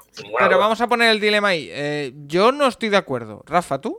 Yo apoyo al director del programa, por supuesto. Yo es que creo que Mahomes, de verdad, y esto que no se interprete mal, ha encontrado el entorno perfecto para él y por eso está jugando como está. En los Browns probablemente se hubiera echado a perder. Mahomes llega a aquel entorno de los Browns. No, no, pero, pero a lo mejor, bueno, vamos, a vale, pero vamos a plantear que sale bien Mahomes. Eh, al final, el año pasado, ¿tú me dices que el año pasado los, los Browns no ganan el anillo con, con, Mahomes? Sí, pero es que probablemente si Mahomes hubiera sido elegido por los Browns en el draft de 2017, los Browns no estarían en esa posición, ni Mahomes estaría en esa posición en la que está ahora. ya te lo digo yo. Bueno, por, lo pronto no, por lo pronto no se hubiera podido pasar un año detrás de un quarterback titular. Eh, por lo pronto no habría tenido eh, el, de eh, primeras a Tyree Hill, a Travis Kelsey y a Karim Hunt que tenía en su momento, no habría tenido un genio ofensivo como eh, Andy Reid en el banquillo desde el día 1. Es que... es que el, no, pero a ver, que. Eh, bueno, pero también está el argumento contrario que dice mucha gente de los Chiefs tiraron un año a la basura porque Mahomes podía haber sido titular desde el primer año y hubiese, sido mejor que Alex Smith. No sé, o a ver, eh, que sí que importa mucho el entorno, pero yo creo que Mahomes hubiese sido muy corto a cayese donde cayese la Yo, fíjate lo que te digo, yo no cambio no cambio la historia reciente de los Browns por ningún castillo en el aire. Es decir, bueno, porque... los tienen un anillo y han llegado a una Super Bowl. Sí, sí. Pero en la posición en la que están ahora mismo Cleveland Browns, que es, pase lo que pase después del año que viene, ahora mismo, teóricamente, y después del año pasado, es un equipo. Me voy a lanzar a la piscina. Quizá que entraría en el top 5 de equipos de la NFL ahora mismo. Quizá. Eh, viene también de lo que han hecho en años anteriores. Y si cambias eso, es como la famosa línea temporal ahora que es tan famosa, ¿no? Matas una mosca y cambia todo. Mm, no estarían donde están. Entonces, bueno, en fin. Bueno, no sé, depende. O sea, obviamente es un castillo en aire, pero eh, vale, renuncias a Garre, pero a lo mejor hubieras encontrado otra cosa, yo qué sé. O sea, TJ Watt fue final de primera ronda. ¿Por qué no puedes encontrar fue elegido, TJ Watt, de hecho, fue elegido justo después que Nick Chubb. David, David Njoku. Ah, David Njoku. mira, pues eh, el mismo draft, además. Eh, no sé, o sea, realmente en fin. Eh, claro que te pueden salir muy malas elecciones, pero no sé, o sea, realmente Cleveland coge un cuarto y al año siguiente vuelve a coger un cuarto. Si, con Mahomes no hubieran vuelto a coger un cuarto al año siguiente, entonces, no sé. O sea, a lo mejor, no sé, ponte, ponte que con Mahomes no hubieran sido el 1 del draft, pero tampoco hubieran sido el 24, o sea, hubieran sido un buen equipo. Hubieran tenido la opción de coger a un buen jugador también en el draft de 2000 que es 2018, el año siguiente, 2018. Sí, el, autográfico, siguiente tema, porque este también me interesa mucho. Em, mi pregunta es, dice el autográfico, ¿creéis que Arcega Whiteside aún tiene futuro en la NFL? Eh, Nacho, momento de actualizar situación de Arcega Whiteside. Creo que no hay ninguna novedad, que ya es novedad. Porque no sé si tenías tú pensado, porque tú llegaste a hablar, creo que eh, después del draft pintaba a corte. Bueno, no, el tema es la que va a tener que pelearse en el training camp, pero bueno. O sea, que lo normal es que no haya, no haya novedades hasta el training camp. Bueno, lo, normal es que realmente las novedades que haya de Arcega hasta, hasta la pretemporada es lo que juegue la pretemporada y, la gran duda es qué pasa después del último partido de pretemporada. Cuando se anuncie el corte, la reducción de todos los rosters a 53, si Arcega está o no. Porque es que realmente te pones el, te pones a mirar el roster de wide receivers de los Eagles y Arcega está borderline entrar o no eh, en el roster. Eh, Rafa, eh, fíjate lo que te digo, yo ya empiezo a pensar, y a lo mejor me dices que me equivoco totalmente, porque viendo la situación esa de Filadelfia, como dice Nacho, a lo mejor a lo mejor a Arcega Whiteside le conviene un corte e irse a otro equipo. ¿eh? Bueno, no, te puede tener más yo creo Que Arcega Whiteside necesitaría una liga como que, no la hay, ¿eh? como lo que era la NFL Europa, antes World League of American Football, para ir a tener minutos reales eh, siendo protagonista dentro de un ataque y de ahí que lo evaluara su propio equipo, los Eagles o donde el que fuera. Y, y, ver, o sea, necesitaría una especie de segunda oportunidad. Lo que pasa es que hoy en día en la NFL es difícil tener una segunda oportunidad porque mm, tiene que haber alguien que crea en ti, alguien que lo vea. Eh, su, de momento, eh, no, no anima mucho lo que ha ocurrido, con lo cual eh, yo creo que lo tiene complicado, Muy, bastante complicado. Vamos a ver qué pasa este año, pero yo creo que lo tiene complicado en estos momentos. más, por él, porque por la oportunidad, ha tenido la oportunidad y no lo ha demostrado. Bueno, eso Segundas oportunidades en la NFL son muy complicadas. Ya. A ver, el tema es, Arcega fue una segunda ronda. Seguro que había eh, una cantidad de general managers importante que lo tenían como drafteable y se le fue por 10 picks, por 15, por lo que sea. Entonces, alguno yo creo que lo intentará probar, pero no sé. Eh, el tema es que Arcega, si no hace roster en los Eagles, pues entrará en algún equipo como su wide receiver 5 o 6 o incluso en practice squad y a partir de ahí es año a año y a ver. No, lo, que está claro, lo que tenemos que tener ya todos claro es que el crédito se le ha acabado. Es decir, a partir de ahora, todo lo que tenga se lo tiene que ganar sí o sí. No va a tener ninguna ventaja. Por eso, Paco, creo que una liga de, desarrollo es fundamental. Porque imagínate que los Eagles ahora lo hubieran cedido a una liga de estas. Y, ahí, oye, ahí sí que gana confianza. eres la estrella de la liga como wide receiver o, o haz las maletas, ¿no? Claro.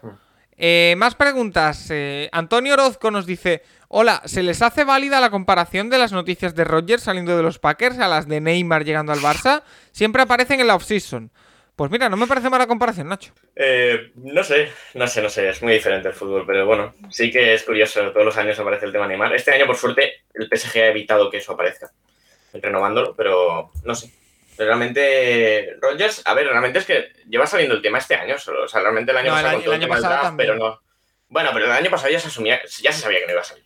Pero, pero bueno, eh, es un tira de afloja al final. Y este año, este año, si lo miramos fríamente, está prácticamente imposible. Sí, está bastante peor. Bueno, bastante más complicado que lo de Neymar. Claro. Son castillos en el aire. Es un poco también como lo de Mbappé al Madrid. Veremos si pasa o no, pero son todos castillos en el aire. En fin, más cosas. Eh, José Mari dice: Llevo en este mundo desde febrero y viendo Super Bowls, ¿la Super Bowl 51 puede ser la mayor remontada de la historia o hay alguna más espectacular? Eh, Rafa, no sé si remontadas, sobre todo no solo por el número de puntos, sino por el momento en el que se produce esa remontada, que es en una Super Bowl. Sí, sí, sí, no, no, en la Super Bowl no, ¿eh? en la Super Bowl no hay remontadas de ese calibre.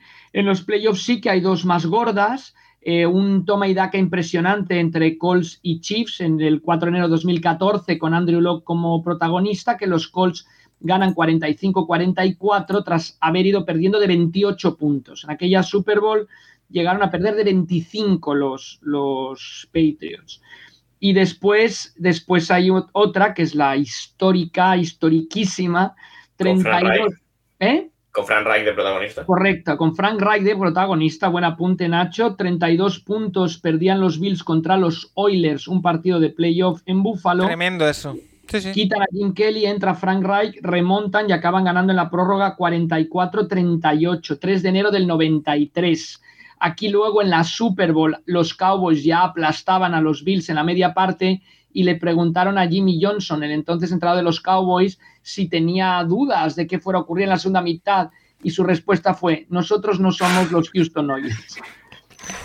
Tremendo. Y de verdad, eso eh, a lo mejor el partido entero no está, pero de esa remontada de los eh, Bills sí que hay una secuencia de las jugadas de la remontada. Yo lo he visto y es, o sea, tremendo. absolutamente tremendo. El entrenador de los Colts actualmente, Frank Riker, al quarterback, que entró por Jim Kelly. Así que invito a todo el mundo a, que lo vea si, si puede. Eh, Asturias Colts dice, llega junio y empieza temporada de rankings. Como me imagino que de quarterbacks y demás ya iréis haciendo, eh, un poquito en el programa y os comentaremos alguna cosa. Esta semana os pido vuestro top 5 de centers en activo. Mira, ¿no queríamos eh, hablar de las líneas en individual en vez de en grupo? Pues ahí tenemos. Top 5 de centers en activo. ¿Alguno lo tiene? A ver, eh, yo, he cogido 5 jugadores, no, tengo ni idea del orden. El tema es que, ya vamos a hablar antes, el tema es que no todo el mundo se fija en los centers. Muy, es muy difícil porque hay un tema de IQ que es muy difícil a veces de valorar y... Yo, porque claro, el center también ejecuta... me gusta mucho. Porque además el center, perdona Nacho, ejecuta conforme a lo que hablan con el entrenador y eso no lo sabemos. Bueno, y cambia, es, el, encargado muchas veces de cambiar asignaciones en la línea, es el líder de la línea ofensiva realmente. Entonces, eh, bueno, no sé, yo he cogido cinco, pero realmente es que no. Bueno, he cogido a Corey Linsley, el que estaba en Packers y ahora se ha ido a Chargers. Eh, Ryan Kelly, el de los Colts, que es muy bueno también. Frank Ragnow, eh, que ha renovado ahora con los Lions, el center mejor pagado de la liga ahora mismo.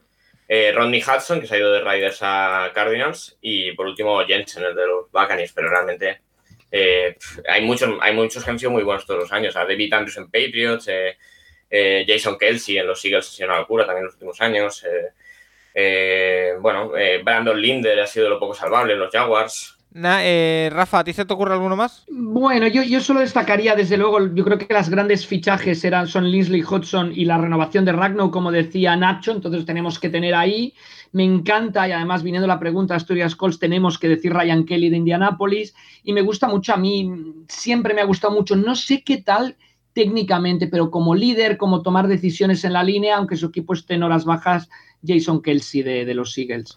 Vale, el, mayor de los Kelsey. Ahí está. Eh, Last Fumble nos hace otra pregunta. Dice, viendo el partidazo de Chargers contra Dolphins del 81, vemos que la gente, eh, no, porque ya van un par de semanas con preguntas de este tipo, la gente ve, ve partidos antiguos en esta época, ¿eh? es increíble.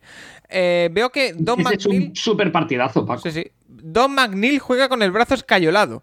¿Siguen dejando jugar con una escayola? ¿No es peligroso para los demás jugadores que dejen jugar a alguien en este estado, Rafa? Eh, sí, lo siguen dejando y sí es peligroso, pero bueno, en teoría es para protegerse él. se puede utilizar ahora siempre y cuando esté cubierta y el caso más de los que más nos recordamos, nos acordamos últimamente es de Jason Pierre-Paul cuando tuvo el accidente, eh, que jugaba, vamos, era impresionante, era un guante lo que llevaba. Sí, siempre, y cuando, sí, siempre y cuando esté cubierto.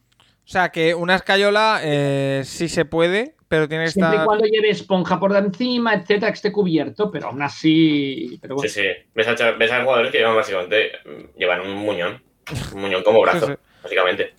en el eh, campo en, la, defensa, obviamente, en el ataque. Es más difícil.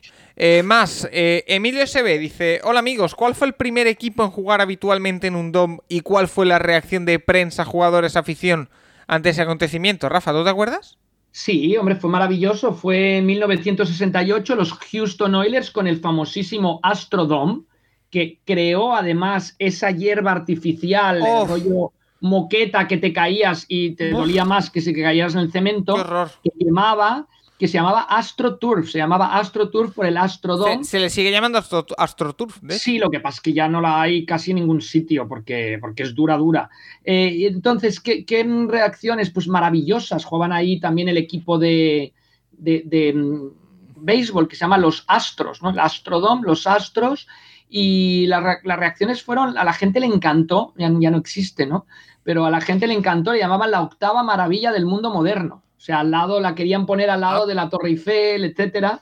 Y, y encantó a los jugadores nada, porque decían que era demasiado dura la superficie y de hecho luego hubo hasta problemas de lesiones de rodillas, eh, juicios, etcétera, jugadores que iban equipos que jugaban este tipo de superficie pedían más dinero que los que no, como locales, eh, bueno, etcétera, ¿no? Pero en su momento fue una maravilla, una maravilla por, por la tecnología, una maravilla por y por el ruido, ¿no? La, famosísima canción que después copiaron los Miami Dolphins, no sé quién la copió a quién, ¿eh? porque quizá fue al revés, que cantaban Houston Oilers number one, Houston Oilers, Houston Oilers, Houston Oilers number one, el himno del equipo, ¿no? una letra muy complicada, muy estudiada. Luego era también Miami Dolphins number one, te digo, no sé quién fue el primero, em, pero aquí, bueno, además causó una revolución muy grande, tuvieron, llegaron a dos finales de conferencia.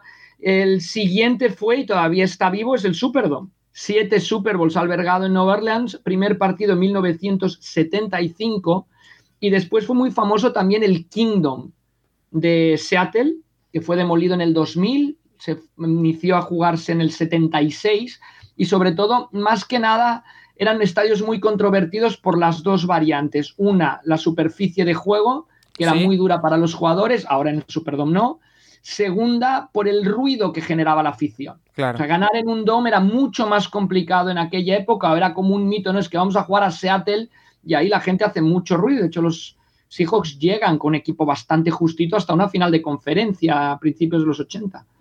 O sea, que imagínate. Y es curioso que ahora mismo los equipos tienden a irse de, campo abierto a DOM. Seattle hizo al revés. O sea, realmente Seattle tenía un DOM y se fue, hizo, hizo el estadio nuevo abierto. Es, bastante raro esto. Sí. Bueno, es que no creo que sea. O sea, a ver, en Seattle llueve muchísimo, pero no hace tantísimo frío.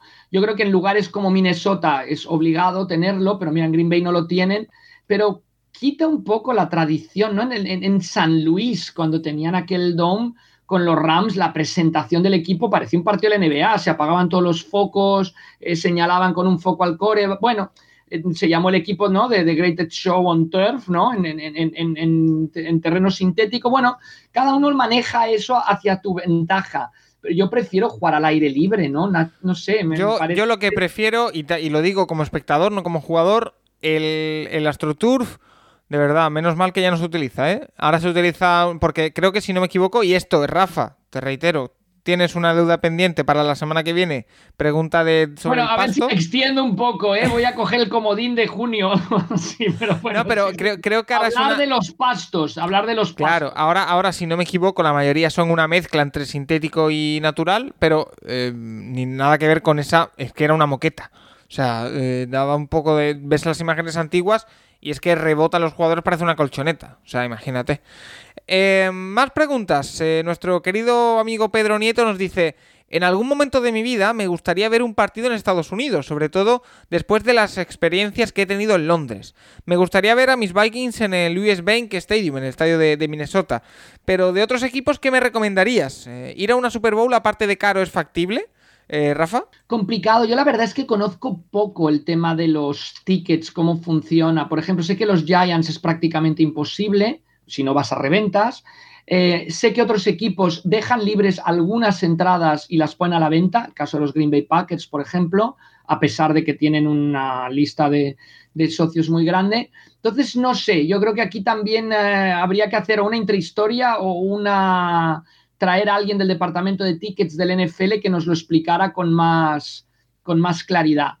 Porque no, yo, yo he ido a, varios partidos del NFL, pero en todos a trabajar, nunca he ido como aficionado. Entonces, lo de la, verdad, no, he explorado esa situación. Lo de la Super Bowl es bastante poco factible, ¿verdad? Suele ser tremendamente caro. La Super Bowl tienes que dar con una agencia, con un algo que, tenga un, haya bloqueado unas entradas y las ponga a la venta. Yo, yo creo que. Eso a mí me da bastante miedo, la verdad. Y luego también es muy curioso que todas las entradas en la NFL tienen un precio.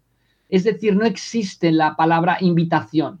O sea, si a ti te invita alguien a ver un partido de la NFL, es que sale del presupuesto de algún departamento. O sea, por ejemplo, un sponsor, pues interesa invitarlo, pero lo paga el departamento de marketing. No existe este concepto de entrada a precio cero como existe en el mundo del fútbol, que son las que al final la gente acaba eh, puede acabar accediendo al mundo del fútbol para poder ir a un partido. Aquí no, entonces todavía más complicado. Pero bueno, yo le prometo a Pedro que lo investigo y ya, ya le comento. Que nos lo recuerde Pedro Nieto, no sé si para la semana que viene dentro de dos, pero que nos lo recuerde y le, damos más eh, información y a todos vosotros también, a, cada uno de los oyentes del Capologist, que seguro que hay más de uno y más de dos que quiere ir a Estados Unidos a ver un partido de la NFL. Yo me incluyo, Rafa, yo quiero ir. Em, Lady Londoner nos pregunta, eh, bueno, un poco de a, modo de concepto básico, que, es un roster, porque ahora oirá mucho el concepto roster y demás, básicamente es plantilla. El roster es plantilla, son los jugadores que forman un equipo, no tiene mucho más. Eh, y para cerrar, antes de irnos a hablar con Juan Jiménez, que ya está ahí llamando a la puerta, eh, nos dice Matrioska, eh, ¿los aficionados de NFL y béisbol suelen ser comunes o hay diferencias? Me estoy enganchando a la MLB. dice, ¿y cuándo un Capology sobre béisbol? Debo decir, Rafa, que yo hace tres años aproximadamente o así, un poquito más, cuatro, me enganché bastante la MLB. Ahora le he tenido que soltar un poco, pero me enganché bastante y, vi bastantes partidos. Y, sé que tú eres gran amante de la MLB y al ser un poco compatible con el calendario NFL, quizás se refiere a esto, Matrioska, ¿no? Eh, compatible por calendario es. Sí, sí, desde luego. Y además se dan situaciones muy curiosas, que es que yo me acuerdo los Pittsburgh Steelers ganan el mismo año, la misma temporada. Ahora no sé si es exactamente el mismo año, la misma temporada, que, para el efecto es lo mismo que los Pittsburgh Pirates. Últimamente Tampa Bay gana y gana el equipo de hockey de Tampa Bay Lightning. O sea que eh, son muchos los casos que se ¿no? combinan los astros y una ciudad de pronto acaba teniendo dos o hasta tres títulos en un año. Cleveland los tuvo con el baloncesto, ahora falta la parte de fútbol americano, pero bueno, que, mm, en fin, que suele que suele pasar. El perfil del aficionado sí que es muy similar porque pues es esto, ¿no? Está tan bien distribuido el deporte en Estados Unidos que tienes siempre la temporada de béisbol y la temporada de fútbol americano y la temporada de hockey NBA y cuando una llega a la parte crucial, la otra está iniciando, ¿no? Es, un ciclo de tres, de tres ligas que se van eh, intercalando entre ellas. Yo creo que es más parecido el perfil del aficionado de fútbol americano al de béisbol que al de deportes que se jueguen en pabellón. Eh, porque si te fijas, los equipos de la NFL prácticamente todos tienen equipos de béisbol. Sin embargo, en la NBA hay, ecuaciones, ¿no? En el hockey, con tanto equipo canadiense también, más raras, ¿no? Tienes Oklahoma City que en la NFL no tienes, tienes cosas más, bueno, cosas diferentes, ¿no? Y en cambio, en el fútbol americano y el béisbol son bastante similares. Siguen más patrones, sí. Y sí que, bueno, los, los, los, los uh, Giants jugaban antes en Yankee Stadium, antes se compartían bueno, hasta, hace poco, hasta hace poco los Riders jugaban en el estadio. Sí, exacto, sí, pero en los años 80 yo creo que casi la mitad de equipos compartían estadio. Ahora cada uno tiene su estadio específico que le genera unos ingresos específicos. Pittsburgh compartía estadio, Cincinnati compartía estadio, eh, Filadelfia compartía estadio, así, etcétera, etcétera, etcétera. Sí que es interesante que, mm, y lo hemos hablado en Nueva York sobre todo, el perfil del aficionado, que además es similar, los aficionados de los Giants suelen ser aficionados de los Yankees, o al revés, los de los Yankees de los Giants, y los aficionados de los Jets suelen ser aficionados de los Mets. ¿no? Siempre hay la frase está Mets, Jets, Nets y Islanders, Giants, em, Yankees, Raiders y Knicks. Eh, ¿no? pero bueno, es, esa manera anecdótica, pero sí, quizá el perfil de aficionado a béisbol tira más la afición eh, hispanoamericana, porque hay muchísimos jugadores hispanoamericanos en, la, en, la, en Major League Baseball, más de 200 yo creo, entre venezolanos, cubanos, mexicanos, eh, jugadores de la República Dominicana, puertorriqueños. Em, y en, el, en cambio el fútbol americano es más, pues la afición más trabajadora, más, yo creo que en poblaciones más de, mm, no, más de estilo en, la América profunda, entre comillas, por así decirlo, tienes mucha afición al fútbol americano y al universitario también, y en cambio el, béisbol tenía esta afición, pero ya quizá ya no es tanto, ir tirando más de esa afición de tantísimos, ¿no? hay más de 40 millones de, de hispanoamericanos, de latinos en, Estados Unidos. Pues ahí queda. No sé, Nacho, si quieres aportar algo. No, yo, el béisbol nunca, nunca lo he seguido. ¿No? Oye, pues eh, hemos y que le guste el béisbol le recomiendo un juego de fantasy que para mí es el mejor que hay en todas las ligas. Es imposible ese juego. ¿eh? Es imposible ese juego. Bueno, tienes que igualar el récord de Jody Mayo de 56 partidos seguidos dando de hit eligiendo un jugador virtualmente. Pero eliges más de uno por semana, ¿no? Bueno, puedes elegir uno al, día, puedes elegir hasta dos diarios. Joe Mayo solo podía jugar un partido cada día. Bueno, luego había las sesiones de doble partido los domingos, pero bueno. Y, bueno, el, um, llevan más de 10 años ofreciendo 5,6 millones de dólares al que lo consiga y nadie se ha ni acercado. Una vez, una vez Tú hiciste Yo lo juego fielmente, Paco, y a ver si algún día lo gano y nos vamos a hacer un capologista al Caribe. Recuerdo, recuerdo que una vez, em, porque esto me lo contaste hace tiempo, que llevabas como 20 o así, ¿puede ser? Eh, ¿Qué fue lo máximo que llegaste? Mi récord es 23 en una temporada. ¿eh? O sea, que imagínate de 23 a 56 ni la mitad. El doble. bueno, ahí vamos. Bueno, pues... Ahora, estoy en dos. Dos, bueno, pues. Que es un inicio, porque claro, en cuanto pierdes la racha bajas a cero, ¿sabes? No, no, tremendo.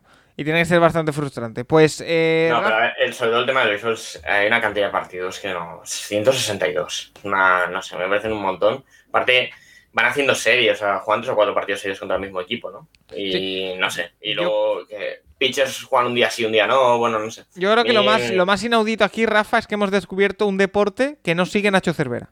Sí, sí. Me parece lo, inaudito, ¿eh? lo más inaudito de todo.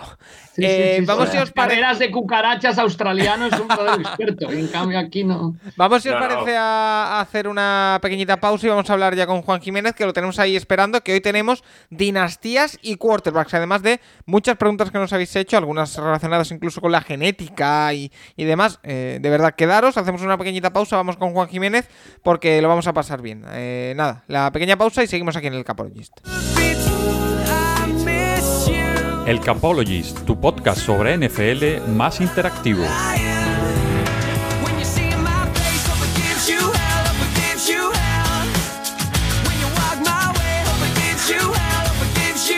Bueno, pues eh, momento ya para hablar como siempre con Juan Jiménez, con The QB Nerd, con nuestro maestro. Tenemos cita, así que no podemos faltar una semana más al consultorio con, con el Juan Jiménez. ¿Qué tal? Muy buenas.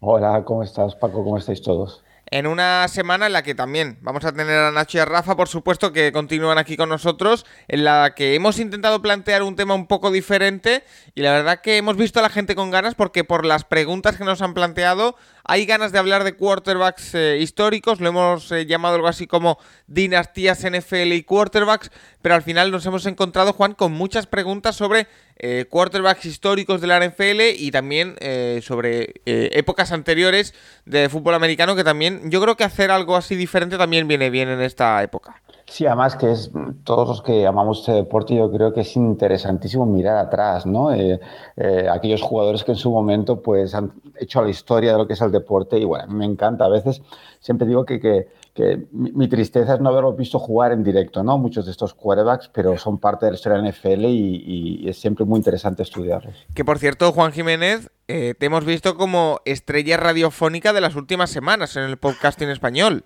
Hemos visto en Almendros NFL, en Zonas Gigantes. Eh, ¿Qué tal la experiencia?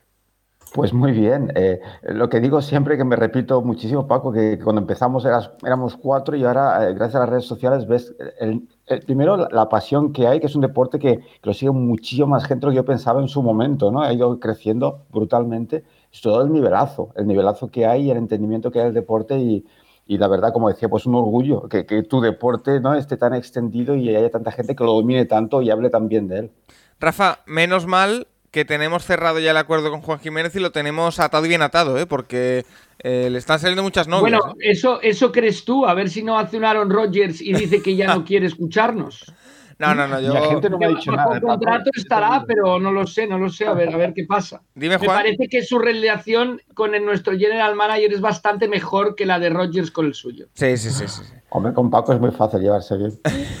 Nacho también está... quererlo, Paco, que a Paco te lo encuentras en los pasillos de una televisión y te saca además una bolsa, Juan, llena de nuggets, de alitas de pollo y tal. Es espectacular. Es la anécdota, es la anécdota, sí, sí. Esa, esa historia es buena también. Nacho, estás por ahí también, ¿verdad? Sí, sí, aquí seguimos. A ver si Juan no se va con su pareja también por Hawái allá mientras el resto está trabajando. Oye, pues eh, tampoco está mal. Como Aaron Rodgers. Oye, pues eh, vamos si os parece a, las preguntas que nos han hecho para, Juan Jiménez y para todos nosotros al final sobre quarterbacks y, demás. Empezando con una pregunta que yo creo que es algo así como el santo grial de las preguntas sobre quarterbacks. Ahora entenderéis eh, por qué. Alfonso Jiménez nos, nos dice... Eh, pregunta sobre quarterbacks. Si es el puesto más importante del equipo, si son los que más ganan y por lo tanto es el puesto más pretendido, ¿cómo es posible que solo hayan 12 o 14 jugadores indiscutibles en sus equipos? ¿Tan difícil es llegar a la excelencia en este puesto? Yo creo que la misma pregunta responde la pregunta. Sí, totalmente.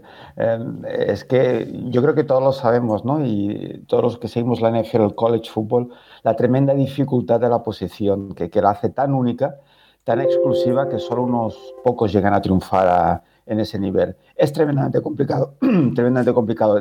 Y como siempre digo, no, el completar un pase de 50, 60 yardas, es, es identificar al, al, receptor al que le vas a pasar con, con una media de 3 segundos y con toda esa presión. Es extremadamente complicado. Eh, reaccionar de forma rápida y, interpretar lo que hace la defensa y, después, claro, el aspecto físico, ¿no? El responder y pasar.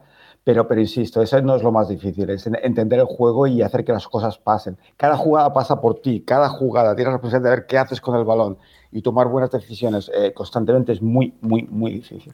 Y por ende, por eso es tan complicado ser quarterback en la, en la NFL. Mira, hay una pregunta, Juan, de Barbarroja, arroba Barbarroja, que es eh, a mí me ha llamado mucho la atención. Es la siguiente, dice. Pregunta off topic veraniega, dice.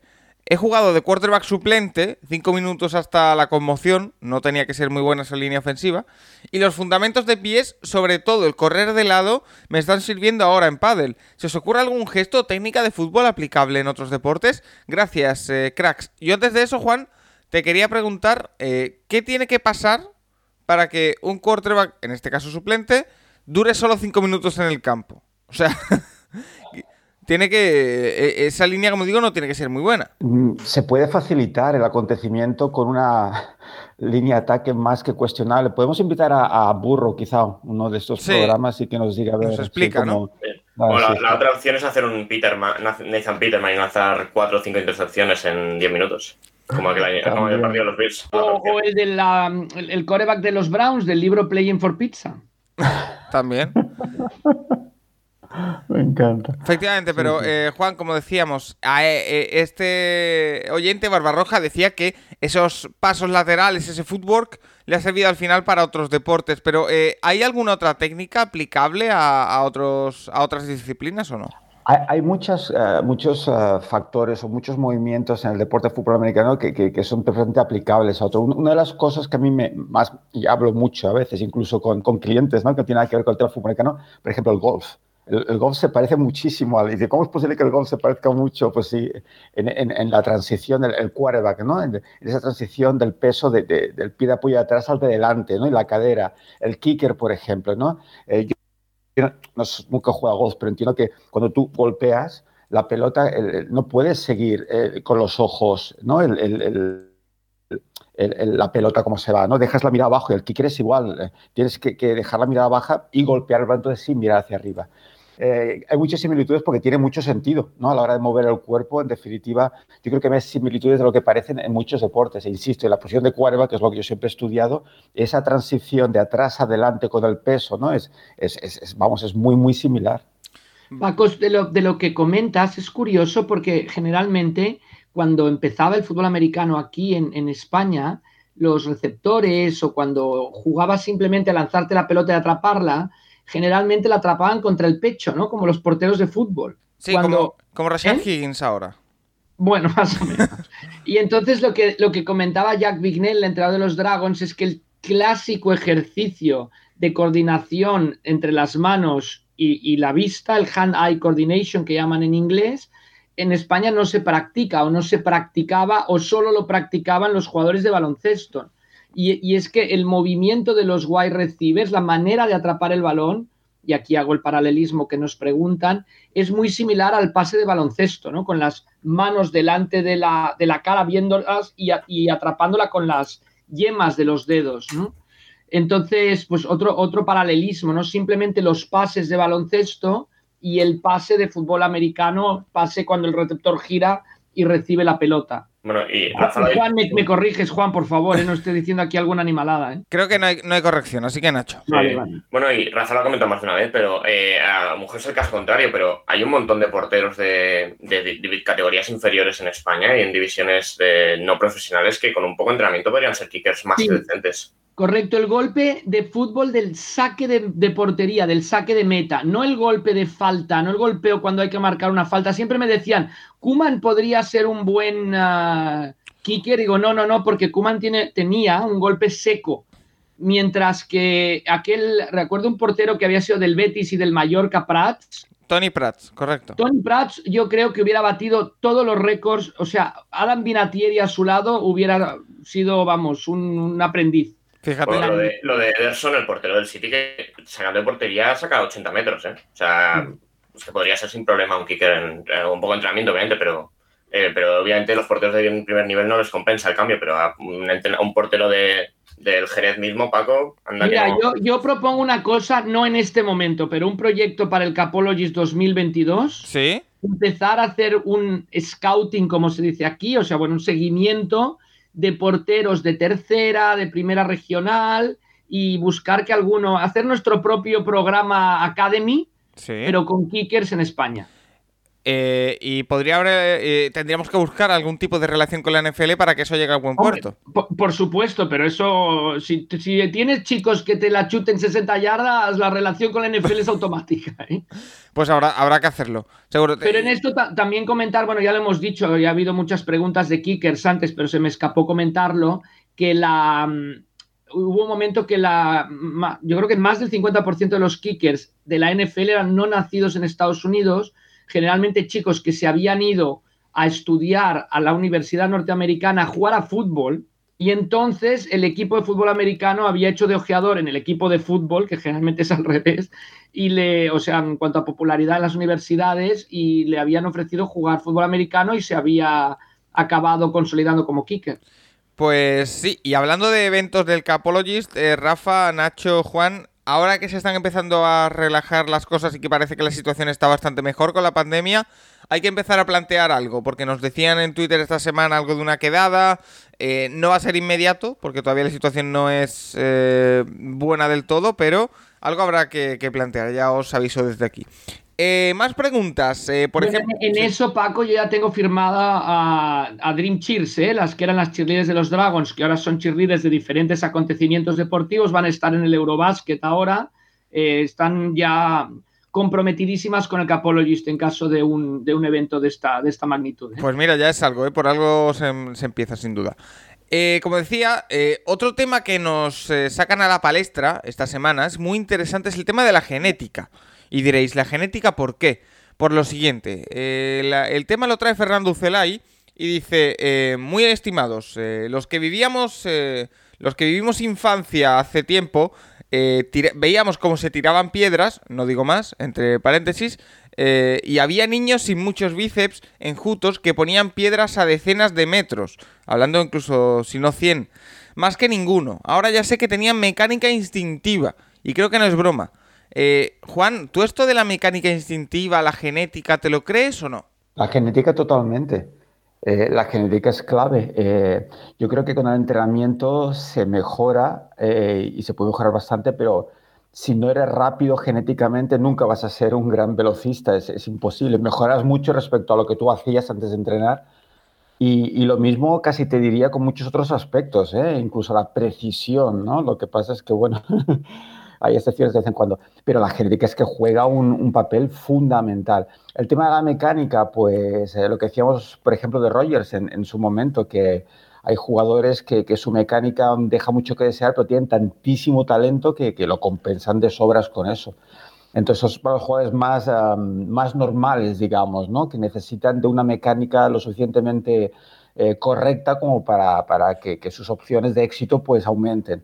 Pero sobre todo la genética es clave. Yo no sé si eh, Rafa tanto es mecánica instintiva como, a ver si me explico bien, eh, capacidad de aprender mediante la vista. Es decir, sí que podemos ver a, a gente o, personas que eh, tienen una mecánica que de primeras es muy buena porque a lo mejor eh, desde la observación aprenden muy bien más que otras, ¿no? eh, Creo más, yo creo más en eso que en una mecánica, llamémosla instintiva, que venga de la nada. Sí, yo creo que quien crece, ¿no? La, ¿no? El, bueno, el padre abogado, el nieto, el hijo abogado, el nieto abogado, el, pues yo creo que pasa también un poco de esto, Paco, lo que dices, el que ha vivido, seguido, aprendido. Imagínate el, el, el nieto Manning, Sí. Claro, lo, lo, lo, que habrá oído de fútbol americano, lo que había, ha visto, lo, yo creo que sabe leer coberturas desde que tenía, bueno, ¿no?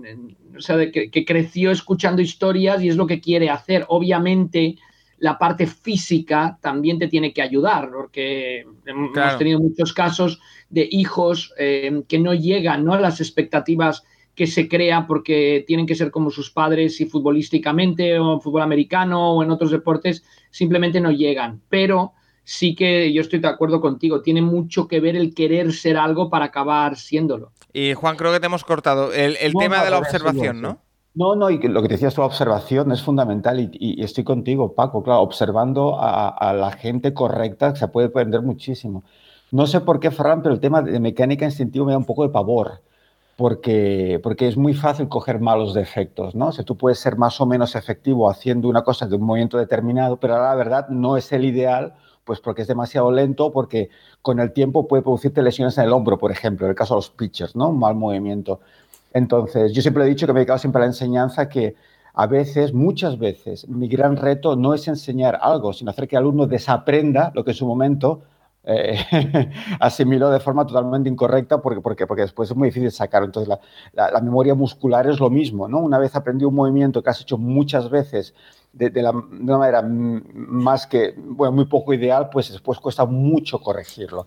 Entonces, sí, con la observación, pues quizás sí, ¿no? Ese instinto, pues lo puedes llegar a hacer bastante bien, pero, pero si no, después es bastante difícil de corregir. A mí, a en mí eso también, Juan, eh, una historia bastante curiosa de un, un, padre que enseñó a su hijo en, en baloncesto a hacerlo todo como si fuera zurdo, porque los zurdos dicen que son más difíciles de defender. Yo no sé suficiente baloncesto para saberlo sí, no. Me, me suena esto. Eh, ¿Quién era? Bueno, no, no, no me acuerdo el nombre, ¿eh? es una anécdota. Pero, Lo de ¿eh? Rafa Nadal es lo mismo, ¿eh? Sí. ¿Eh? Lo de Rafa Nadal es lo mismo, Nadal no es zurdo y juega a la izquierda. Y, pues y, es porque, bueno, su tío se lo cambió de pequeño. Pero en este caso, al final lo llevaron con Jerry Tarkenian, el que era el entrenador de UNLV, y le dijo, dice, no, no, no, es que su hijo no puede jugar porque no es zurdo. o sea que por mucho que se practicara, en este caso, no digo lo de Rafa Nadal, al final lo que dice Juan, el, querer, eh, ¿no? el crear una, mm, un vicio, una manera de hacer que no es la correspondiente, al final acabó yendo contra esta persona. Vale, y eh, además de eso, Fernando Ucelay nos eh, aporta otra vertiente, que es la siguiente. dice, aporto una opinión. los quarterbacks élite, además de todo su talento, tienen algo, entre paréntesis lo que sea, que hacen que no se lesionen. Todos se llevan golpes muy feos, aun con una línea ofensiva buena, y ante parecido golpe, unos no se lesionan y otros sí. Suerte, genética, gracias. Eh, Juan, es lo que decíamos, evidentemente la genética tiene su parte, pero aquí yo aporto el trabajo también. Porque los músculos y todo esto se trabaja para fortalecerlos. El estilo de juego también ayuda, por supuesto, porque no son los mismos los golpes que ha recibido Cam Newton en su carrera que Tom Brady. Pero sí que es verdad que todos acaban recibiendo algún golpe fuerte y hay, y hay algunos que reaccionan, como por ejemplo Garópolo, que parece que a la mínima se lesiona, y hay otros que resisten, eh, bueno, viento y marea. Sí, hay jugadores que son tu expresión favorita, ¿no? Injury prone, ¿te acuerdas, eh, sí. Eh, Paco? Sí, pero a partir de aquí en definitiva es, eh, cuanto más arriesgas, pues más posibilidades, ¿no? Nuestro querido RG3, Paco, pues claro, eh, en el momento que eres un cuervo corredor vas a arriesgar muchísimo más y vas a, tener, más posibilidades de lesión porque hay mucho más contacto. A partir de aquí, claro, pues eh, la protección que tengas, no te los golpes, si te pillo con la pierna mal, ¿sabes? Si te pegan a las rodillas, que pueden pasar tantas cosas. no sé si creo en la suerte, pero claro, ese factor está ahí, ¿no? Pero en definitiva, yo recuerdo estar ahí en Estados Unidos la pretemporada con Dragons y ves a los chavales en high school que están, están haciendo peso. O sea, para ellos es vital, es, es, es, tu, es tu herramienta de trabajo al cuerpo. Entonces, aunque tengas que hacer un esfuerzo físico brutal en cuanto a fuerza, tú lo preparas y lo proteges para lo que tengas que hacer en el deporte que sea. Eh, Rafa, no sé Paco, si... aquí comentar solo que también depende de la, es de la, de la inteligencia, de la motivación del jugador.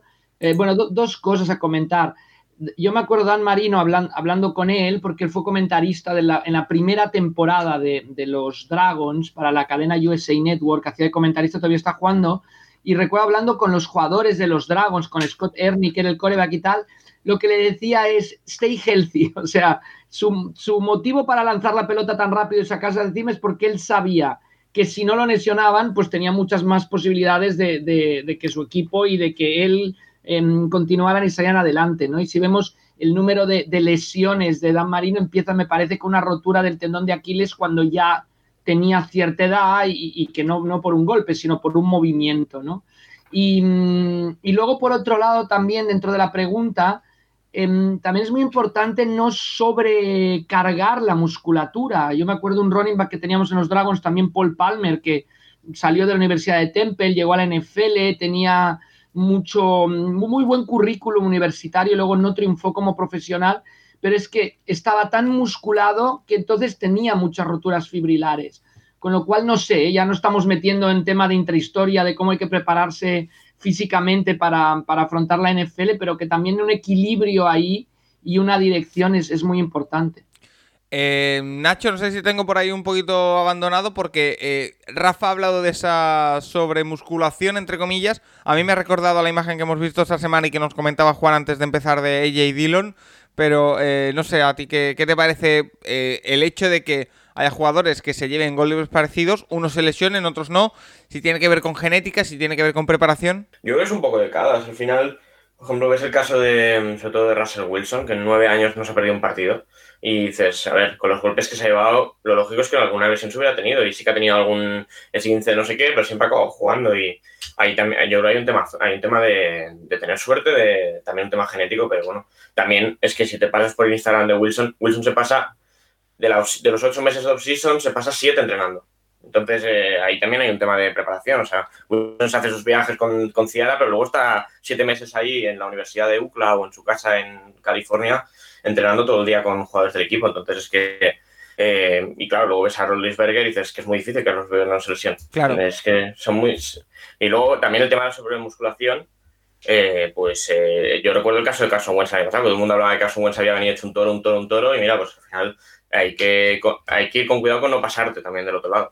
Mira, por ejemplo, Last Fumble nos pregunta Juan al respecto y nos dice, ¿por qué cuando un quarterback rookie comienza en la NFL le hacen un plan para ganar masa muscular, como por ejemplo a tú o Trevor Lawrence, que ganan con, con ello? ¿No pierden rapidez y movilidad? Eh, sí, pero también ganan eso, protección, ¿no, Juan? No, claro, pues es, masa muscular, no grasa. Y volvemos a lo de antes, ¿eh? tu cuerpo eh, lo has de proteger y es la manera, ¿no? El contacto, esos golpes, necesitas que ese cuerpo esté bien protegido con una masa muscular que te permita jugar a ese nivel contra esos linebackers que no son muy amistosos. Vale, eh, una vez pasado del tema genética, que daría para mucho más, pero como tenemos tiempo limitado, eh, por ejemplo, en Butidox nos dice, la semana pasada le hice una pregunta a Juan relacionada con Vicky Jackson y formulé mal la pregunta. Quería decir que por qué no, asignan la función del spy a hombres de la secundaria, más rápidos y ágiles. Gracias. Eh, sí, a veces puede pasar que sea un, strong safety que, tenga esa asignación. De hecho, dependiendo de, en qué personal, eh, personal que se llama, ¿no? Estés jugando, yo que sé, los cuatro receptores que estén, que haya muchos defensive backs, pues es fácil que sea más la figura un defensive back que no el típico middle linebacker. Middle linebacker es imposible que siga, yo que sé, a, a quarterbacks rapidísimos. Así que puede ocurrir, claro que sí. Vale, eh, nuestro amigo David con Serpico dice, ¿crees como yo que en relación al salto del college a la NFL una de las grandes diferencias entre los quarterbacks de hace 20 o 30 años y los actuales es la inmediatez a la hora de exigir resultados y el prácticamente inexistente periodo de formación. Muchas gracias. Eh, yo aquí no sé, Juan, lo que opinarás tú, pero eh, no sé de 20 o 30 años, pero de, hace 15 hacia acá, la exigencia siempre ha existido. ¿eh? Sí, es una gran pregunta y, también Paco, tu comentario me gustó, porque no sé, tendemos a ver, eh, es difícil sino, recordarte, a ver, hace 30 años, 40 años, ¿no? Parece que todo ha cambiado mucho, incluso yo tenía, la, tenía o tengo, no lo sé, la tendencia a pensar de que ahora se, que se es mucho menos paciente con los quarterbacks que antes, y no estoy seguro, no estoy seguro de eso, ¿no? Pues es otra época y parece y, yo creo que la exigencia está siempre, es fútbol profesional, hay dinero por medio, el equipo quiere ganar, entonces el momento que tú eh, fichas a un quarterback en el draft y, en, el primer pick del draft, primera ronda, y lo pones a jugar, esperas ya resultados. Eh, no creo que el tema de la paciencia haya cambiado tanto, David, no lo creo. Eh. Así que, bueno, las exigencias a nivel profesional yo creo que están ahí incluso universitario, incluso a nivel universitario. Recurrimos a nuestro experto en historia, Rafa Cervera. ¿Qué te parece a ti la pregunta y la posible respuesta?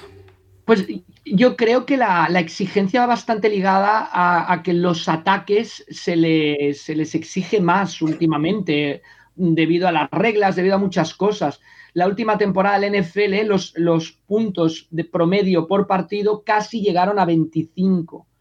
Eh, mientras que, no sé, si te vas al año 2006 tenías 20,7, em, y, vas bajando, ¿no? El año 1991, 19, 93, 92, 18,7. Estamos viendo aquí un incremento de 6 puntos por encuentro, con lo cual, em, por equipo, con lo cual aquí vemos que la, al ataque se le exige más, por lo tanto al Coreba, que es el director de ataque, se le exige, no, no es que hubiera más paciencia, pero es que antes anotar 20 puntos en un partido, 24 era sinónimo de bien, vamos bien, y en cambio ahora pues necesitas como mínimo tener 5 o 6 actuaciones de 30 o más puntos en una temporada para poder obtener victorias, con lo cual yo creo que va bastante ligado a la producción del ataque, lo cual va bastante ligado al cambio de, sistema de juego que hay y al cambio de, reglamento en cuanto a lo que se le permite o no se le permite a las defensas de los, de los diferentes equipos. Vale, eh, y luego, bueno, y luego está contra, también está mira, las, mira, las, yardas. Antes pasar para 4.000 yardas era increíble una temporada. Ahora el que no pasa para 4.000 yardas ya queda señalado casi. No, y luego está el tema del contrato rookie. O sea, al final, eh, con el, desde hace 10 años, 11 años, eh, realmente es que tener un corto en contrato rookie te da una oportunidad increíble comparado con, con el resto de equipos. Entonces es que aprovechar esos 3-4 años de ventaja es muy importante para luego, porque luego ganar es muy complicado. Entonces, los equipos, eso, eh, el primer año comprueban si tienen quarterback, el segundo si tienen un quarterback élite o no, y el tercero ganar.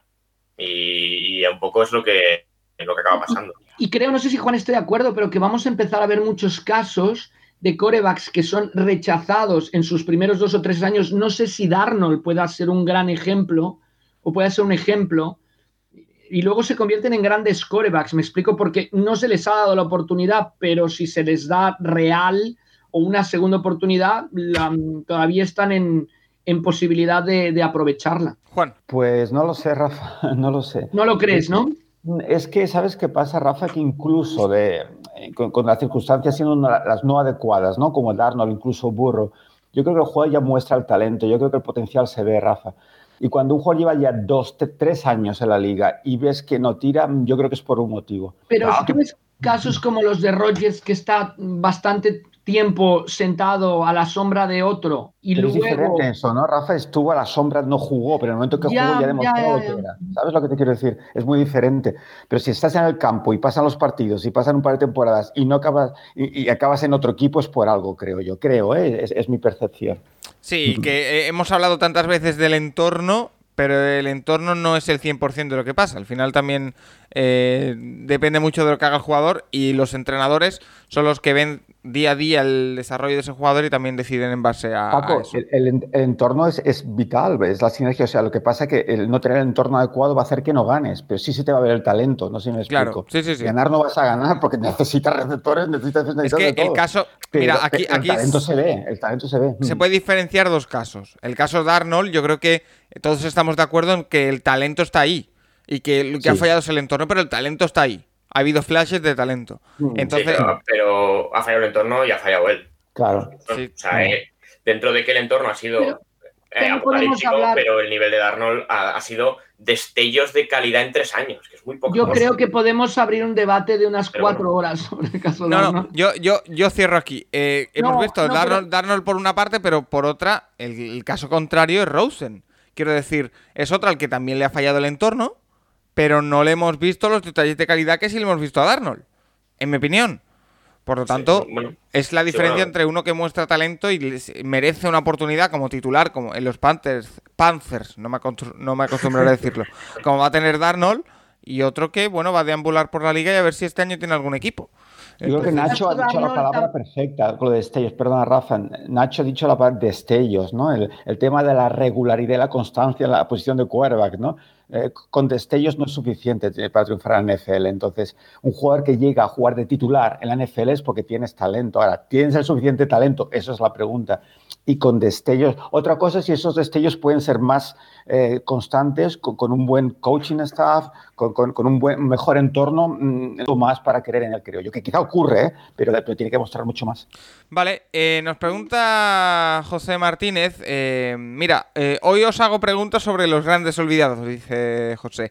¿Por qué ha desaparecido la figura del fullback? Viendo que antiguamente los fullback tenían tantos acarreos o más que los running backs, ¿qué te daba de aquella un running back que no te daba un fullback y viceversa?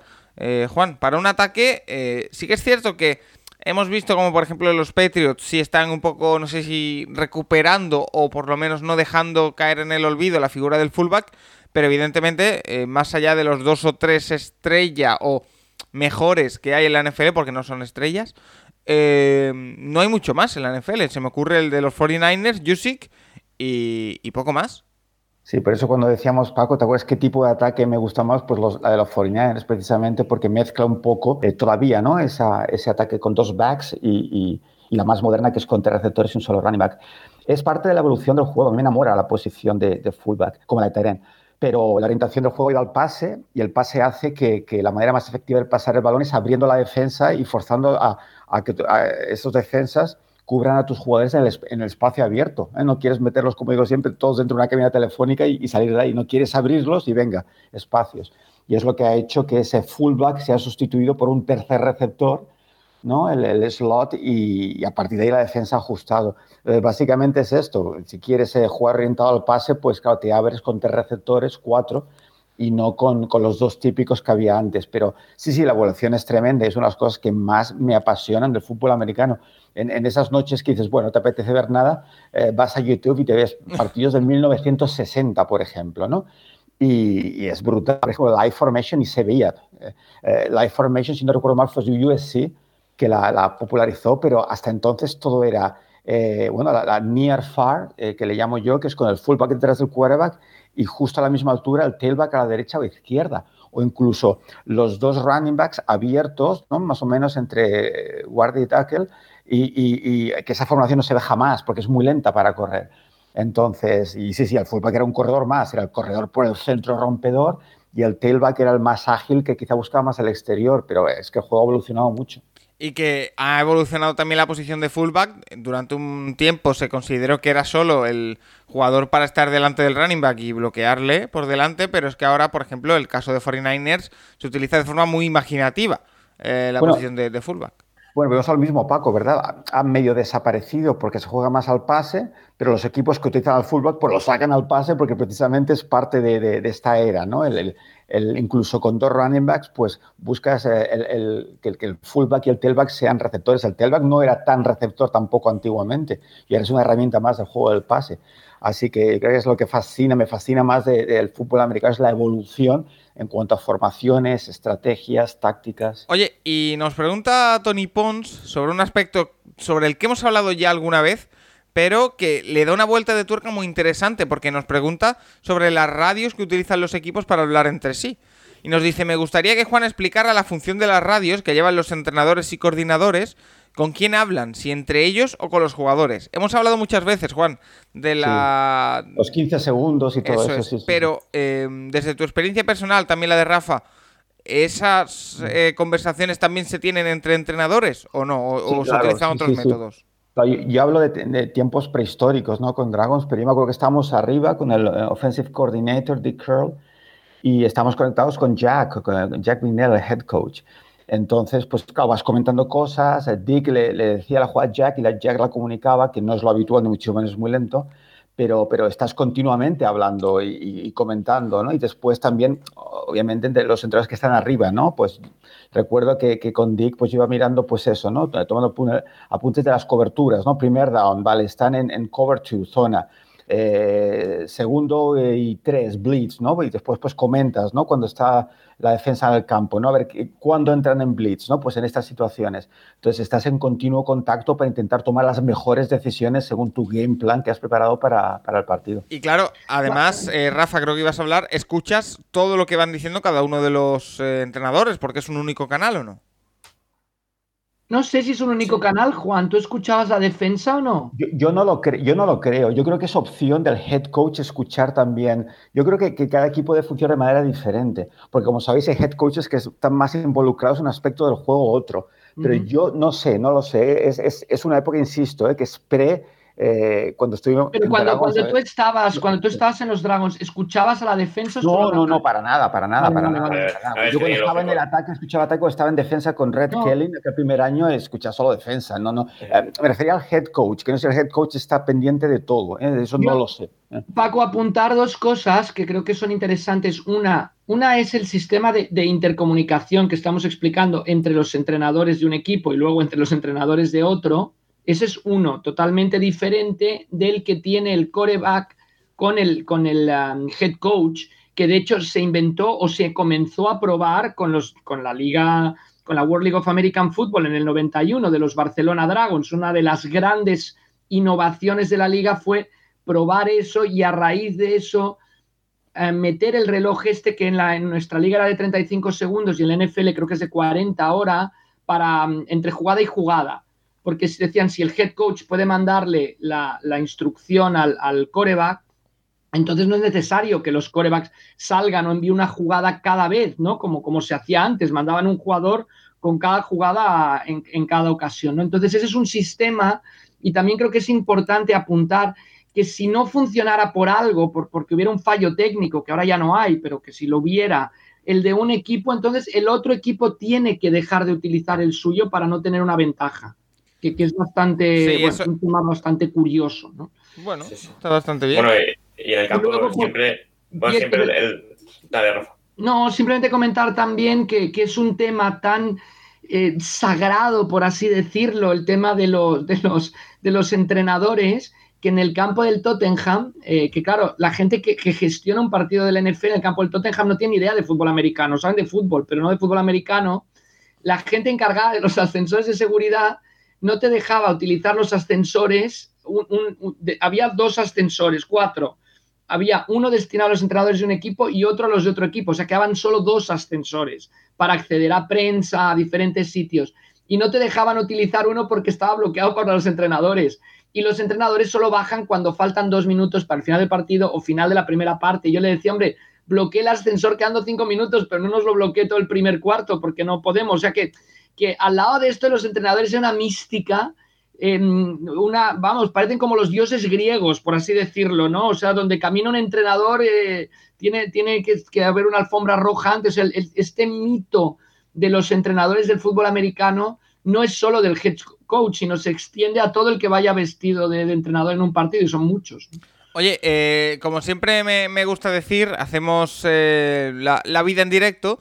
Y acabo de leer una noticia que me ha dejado un poco impactado. Hemos hablado de eh, la NFL y los movimientos que te sirven para otros deportes. Eh, Chris Hogan, el receptor que fue dos veces campeón eh, de la Super Bowl hace poco con los Patriots, está, acaba de anunciar, bueno, esta pasada madrugada, que está en el roster inicial de los Boston Cannons de la Premier de la Cross. O sea, bueno, para el que le interese la Cross, si quiere ver a los Boston Cannons y ver a Chris Hogan, Ahí lo dejo. Eh, Nacho, creo que ibas a decir algo, ¿no? No, bueno, que obviamente la comunicación con entrenadores en el campo siempre es con el quarterback y en defensa pues suele ser el middle linebacker. O sea, normalmente va por ahí. La, o sea, con el defensa sí que suele ser pues el, uno de los que está o el linebacker, middle linebacker o un strong safety, normalmente uno de los linebackers, pero bueno, en, ataque solo puede haber un jugador en el campo que reciba la información. Sí, en, defensa también, pero lo interesante era que en nuestra época no había en defensa. la defensa desde el 94, Rafa, se hace en defensa. Desde el 1994 ¿Eh? se instauró. Eh, mira, eh, más preguntas, Juan. Matrioska nos dice, ¿qué tres quarterbacks vistes en college y dijiste, eh, estos van a ser unos figuras. Sí, perdona, pero Rafa, eh, me he equivocado. Desde el 94 se empezó a utilizar ataque y desde 2008 en defensa. Sí, sí, sí, eso es curioso, sobre todo el, el, vacío cuando dicen que quieren favorecer a los ataques. Imagínate que la defensa no le dejaban que ningún llevara un receptor en el casco. Sí, sí, Rafa, tardaron años. Perdona, Paco, pues sí, los tres quarterbacks, ¿no? Que decías que yo creo que los tres quarterbacks que más seguridad tenía que iban a triunfar fue un tal eh, Manning, Peyton Manning, sí. que, lo he explicado muchas veces, que me enamoró en college, y después un tal um, RG3, ah, que, recuerdo con pasión verlo con Andrew Luck en la ceremonia del, del Heisman y, y pensaba, con RG3 fue una gran recepción, Paco, eh, una gran recepción, y creo que, que, también lo hemos comentado tú y yo, ¿no? Tú eres muy de Browns, porque pensaba que por fin era el quarterback ideal, ¿no? Que, que siempre está eh, como sabes, yo soy muy eh, del quarterback inteligente pocket, porque es la manera de triunfar en NFL, que por algún motivo, pues casi incompatible con el quarterback muy móvil, ¿no? Sí. Y, claro, cuando la movilidad es una herramienta brutal, ¿no? Para sobrevivir y para, y para, para sorprender. Entonces, es como que RG3 por fin era aquel quarterback de color, ¿no? Porque un poco asociamos el quarterback de, con movimiento de color, súper inteligente, que te destrozaba pasando y corriendo. O es que yo pensaba, este chaval va, va, a cambiar. Y bueno, lo de las lesiones que decimos y, y seguramente otros aspectos que desconocemos que, que no hicieron posible que, que, triunfara. Y después ya lo sabéis, Burro. Burro fue, ha sido el, el, el tercero que yo creo que viéndolo en college digo, es que este chaval no sé cómo no va a triunfar en la, en la NFL. Y ojito con la pregunta que voy a hacer ahora porque ya anuncio eh, que la semana que viene tendremos ranking de quarterbacks y ya he invitado amablemente eh, a Juan Jiménez a que este año sí se tiene que mojar. Ha dicho que odia los rankings, pero... Eh, bueno, eh, no, tendrá no sé si le ha llegado la invitación, Paco, no lo sé si le ha llegado, pero bueno. Por eso, por eso lo hago en público. Eh, no, pero eh, digo esto porque la semana que viene tendremos ese ranking de quarterbacks, pero es que Albert Pratt nos pregunta lo siguiente. Dice, a día de hoy, si Brice y Rivers decidiesen volver, ¿de cuántos equipos creéis que podrían ser quarterback titular? Habría que ponerse a calcular entre los 32 equipos, pero eh, si te digo que me vienen a la cabeza tres o cuatro seguro... Yo no diría sé. de más de la mitad. O sea, hoy ¿Sí? en No. día, hoy en día, hoy en día, mañana salen a jugar de más de la mitad. Lo cual no Yo- quiere decir que acaben la temporada, que tengan recorrido, que yo creo que Rivers, eh, y, y ya sabéis que yo lo tenía muy alto en los rankings, hizo una excelente temporada con Indianapolis, excelente como, como director de juego, como, como el global de un coreback. Bueno, llegó a los Colts a los playoffs y a nada de, de, ganarle a Buffalo, a un último pase que no llegó el Alenson, pero bueno, y, y lo mismo, y, Drew Brees lo mismo, o sea, Drew Brees, los Saints con o sin Drew Brees, o sea que yo creo que hoy en día, claro, lo malo que una cosa es hoy en día y otra cosa es qué pasaría a finales de diciembre, o qué pasaría el año que viene, o qué pasaría con el cap, o si tengo sustituto o no, o sea que juegan, al decidirte eh, a ir por un coreback, juegan muchos más cosas, están muchas más cosas en juego que el hecho de que si puede ser mejor mañana que el que tengo. Eh, Juan, ¿tú cómo lo ves? A Pues mí, a sí, mí- que a mí la se me ocurre, es- a mí se me ocurre un tal Tyrod Taylor que yo creo que perdería el puesto con los dos. Bueno, pero en ese, equipo, en ese equipo está Watson, realmente. Pero sería titular igualmente porque Watson no va a jugar esta temporada, probablemente. Mm, ya veremos. ¡Oh! Y que empiezas a dudar. Eh, No, bueno, yo, yo creo si llegan a acuerdo va a acabar jugando. No todos los partidos porque tendrá una sanción, pero va a acabar jugando. eh, Juan, que te he cortado, perdona. No, no, que volvemos a lo de siempre, la pregunta del principio, ¿no? Que no hay suficientes quarterbacks para todos los equipos. En cuanto encuentras a alguien con talento, se hace un puesto seguro en cualquier equipo de estos que necesitan un quarterback ya de garantías y con el que poder ganar cada semana, ¿no? Casi cada semana, claro que sí. O sea, en los Dolphins, por ejemplo, los dos No. serían titulares con los ojos cerrados. Ahora, Hombre, obviamente conociendo- tienes conociendo un coreback que acabas de draftear, que le tienes que dar minutos, que tiene que ir entrando en el engranaje, pues jugaría Tua. Claro, Pero- pero, tienes que tener eso en cuenta. O sea, al final el titular No, que de los sí, Dolphins sería Tua, estuviese Breeze, estuviese Rivers. O sea, No, que, que estoy de acuerdo, Nacho, pero que me dices, ¿dónde podrían ser titulares? Ahí vamos, yo con los ojos cerrados. Ahora, claro, No sé. entonces a los, tres, a los tres días, a las tres semanas, la temporada se te va al garete. Pero Sí. hoy en día tiene muchas más posibilidades de ganar un partido para mí, Bruce o Rivers, que Tua. Hoy en claro, día. pero, claro, pero el tema es la temporada dura lo que dura. Entonces, sí, que yo- sí, el que tema, sí, que el tema con. Breeze es que Breeze lleva dos años demostrando que, que es que no aguanta una temporada entera. Sin, No, no, el, el brazo no le aguanta. Entonces, yo realmente, como general manager, no sé si ficharía a Breeze para ser mi quarterback. No, que yo no lo creo que ficharía, yo creo que no. Yo creo que no. Realmente, Yo- yo, ahora mismo no ficharía a. Y, si yo intentando, con- yo a ninguno de los dos, pero Yo intentando contestar la pregunta, dices, ¿sería titular? Pues por supuesto. Es decir, yo antes ficharía a Rivers que a Breeze ahora mismo. Si tuviese que ir a toda la temporada, obviamente, si tengo que ir a un partido, Breeze, me vale, Breeze es mejor y tiene mucha más cabeza, pero para una temporada es que, no sé, al final Breeze se retira también porque los Saints quieren, da- quieren, quieren pasarle al siguiente, pasar la etapa a Breeze y empezar otra cosa. Y, y yo no sé si en una agencia libre Breeze hubiera encontrado un puesto de titular, claro. Hubiera Sí, encontrado. Brice- Brice ya con el tema... Sí. Perdón, Nacho, perdón, perdón. Sí, sí, Nacho, perdón. No, bueno, que se hubiera encontrado el típico sitio pues, de, de Chicago. Eh, cojo, cojo a Brice y cojo quarterback seguramente. Una cosa de estas se hubiera encontrado. Brice ahora mismo, pero, pero no sé. Bueno, en eso Nacho, contigo estoy contigo, que, que, Brice con toda la calidad que tiene, ya, el brazo ya no le llegaba comparado con Rivers, por ejemplo, ¿no? Lo, veía mucho más fuerte en ese sentido, sí que es cierto. Vale, eh, vamos a entrar en terreno que yo creo que a Juan Jiménez le va a agradar bastante, que es territorio Manning, porque tenemos un par de preguntas. Antes de nada quiero contar, porque ya sabéis que aquí también estamos pendientes de la actualidad, y las últimas noticias hablan de que el sobrinísimo, que es el próximo de la saga Manning, Archie, igual que, el abuelo, eh, es noticia en las últimas semanas porque se está hablando de que ya ha empezado un poco su recruit de college. Creo que si no me equivoco le queda otro año de instituto, eh, pero ya está eh, planteando a ver a qué universidad puede ir como quarterback. Y no está sonando para cosas pequeñas, ¿eh? Está sonando para LSU, para Clemson, para Alabama. también le va a dar opciones, según las noticias y rumores, a SMU y a Boston College, o sea que eh, tiene la mente bastante abierta con respecto a la universidad a la que puede ir. No se nombra a Ole Miss, desgraciadamente, pero bueno, también entrará en acción seguro. Pero... Ni, a, Tennessee. O sea, hay que decir que llegaría a college en 2023 y que, y que, lo lógico es, no sé, a ver, a ver, las universidades de que está hablando, lo lógico es que en 2023 tampoco fuera el titular, pero bueno. eso eh, te iba a preguntar, Nacho, no sé si lo tienes controlado. En las grandes universidades, Clemson, LSU, Alabama, ¿qué, ¿qué situación de quarterbacks tienen? Porque creo que Alabama tiene ahora un otro super mega quarterback, ¿no? Sí, todos van juntando ahí. Eh, bueno, eh, Clemson ya vimos a Uya Galilei, el que jugó el partido que perdieron contra Notre Dame. Pues obviamente este chico es eh, sophomore, tiene dos años al menos más en college para jugar y luego podría irse a la universidad. Alabama sí que eh, estos van, van acumulando acuerdo a cinco estrellas. Alabama ahora te lo busco, pero sí que tiene.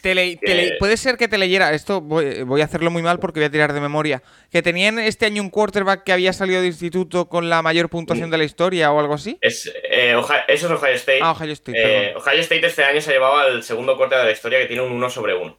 En, la, métrica que se les pondera a los, a los quarterbacks saliendo de high school. Pero bueno, que es un quarterback que va a llegar a la universidad en 2022. ¿eh? Ellos tienen un chico que se llama, creo que es Bryce Young. Ahora lo busco, pero diría que Bryce Young sí, sí, Bryce Young. Bryce Young. Bryce Young, un cuarto del 2001, que bueno, el año pasado ya estaba allí, que obviamente, pues yo, no sé, Juan, yo creo que va a ser titular, ¿no? Sí, seguramente sí. A ver, que no, no, lo he visto prácticamente, pero hablan muy bien de él. Eh, todas esas universidades, que claro, es que esos chavales que salen con tanto talento, ¿verdad, Nacho? De high school, ¿dónde van? Pues Alabama, Clemson, Ohio State. Entonces, ah, eh, se, se, se, gradúa uno y el otro ya está detrás esperando. Claro, es lo que tienen esas grandes universidades. Claro, es que Arch Manning, que es el, pequeño, para eh, diferenciarlo de Archie, es del año 2005. O sea, no es que le quede un año de instituto, le quedan dos. No, no, ya. No, ya, no, Sí, sí, claro. Pero bueno, ya es el primer, es, va a ser el primer cuarto de su promoción, saliendo de high school, y bueno, tiene un 0,999 de nota, ¿eh? Sí, igual que, por ejemplo, Trevor Lawrence. Lawrence era otro 9, 09999. Ah, bueno, básicamente Lawrence era, Lawrence es el tercero, o sea, hay dos que han sido un 1, Lawrence ha sido el tercero y Fields el cuarto la historia. Bueno, básicamente. Eso, una de las cosas que, que, dudo, pero bueno, es igual, ¿eh? porque tanto su tío, sus dos tíos fueron al mismo al mismo high school, ¿eh? Isidore Newman School, donde también fue Odell Beckham Jr., Paco. Anda. Yo lo único que dudo es en algunos vídeos que he visto, hay que estar zumbado para ver vídeos de high school, pero bueno. Bienvenido, bienvenido, Rafa. No, yo normalmente veo los de Wisconsin, que el nivel es bastante más bajo que el de eh, Isidore Newman School, pero bueno, más es más bajo porque no, no, es primera división de Wisconsin.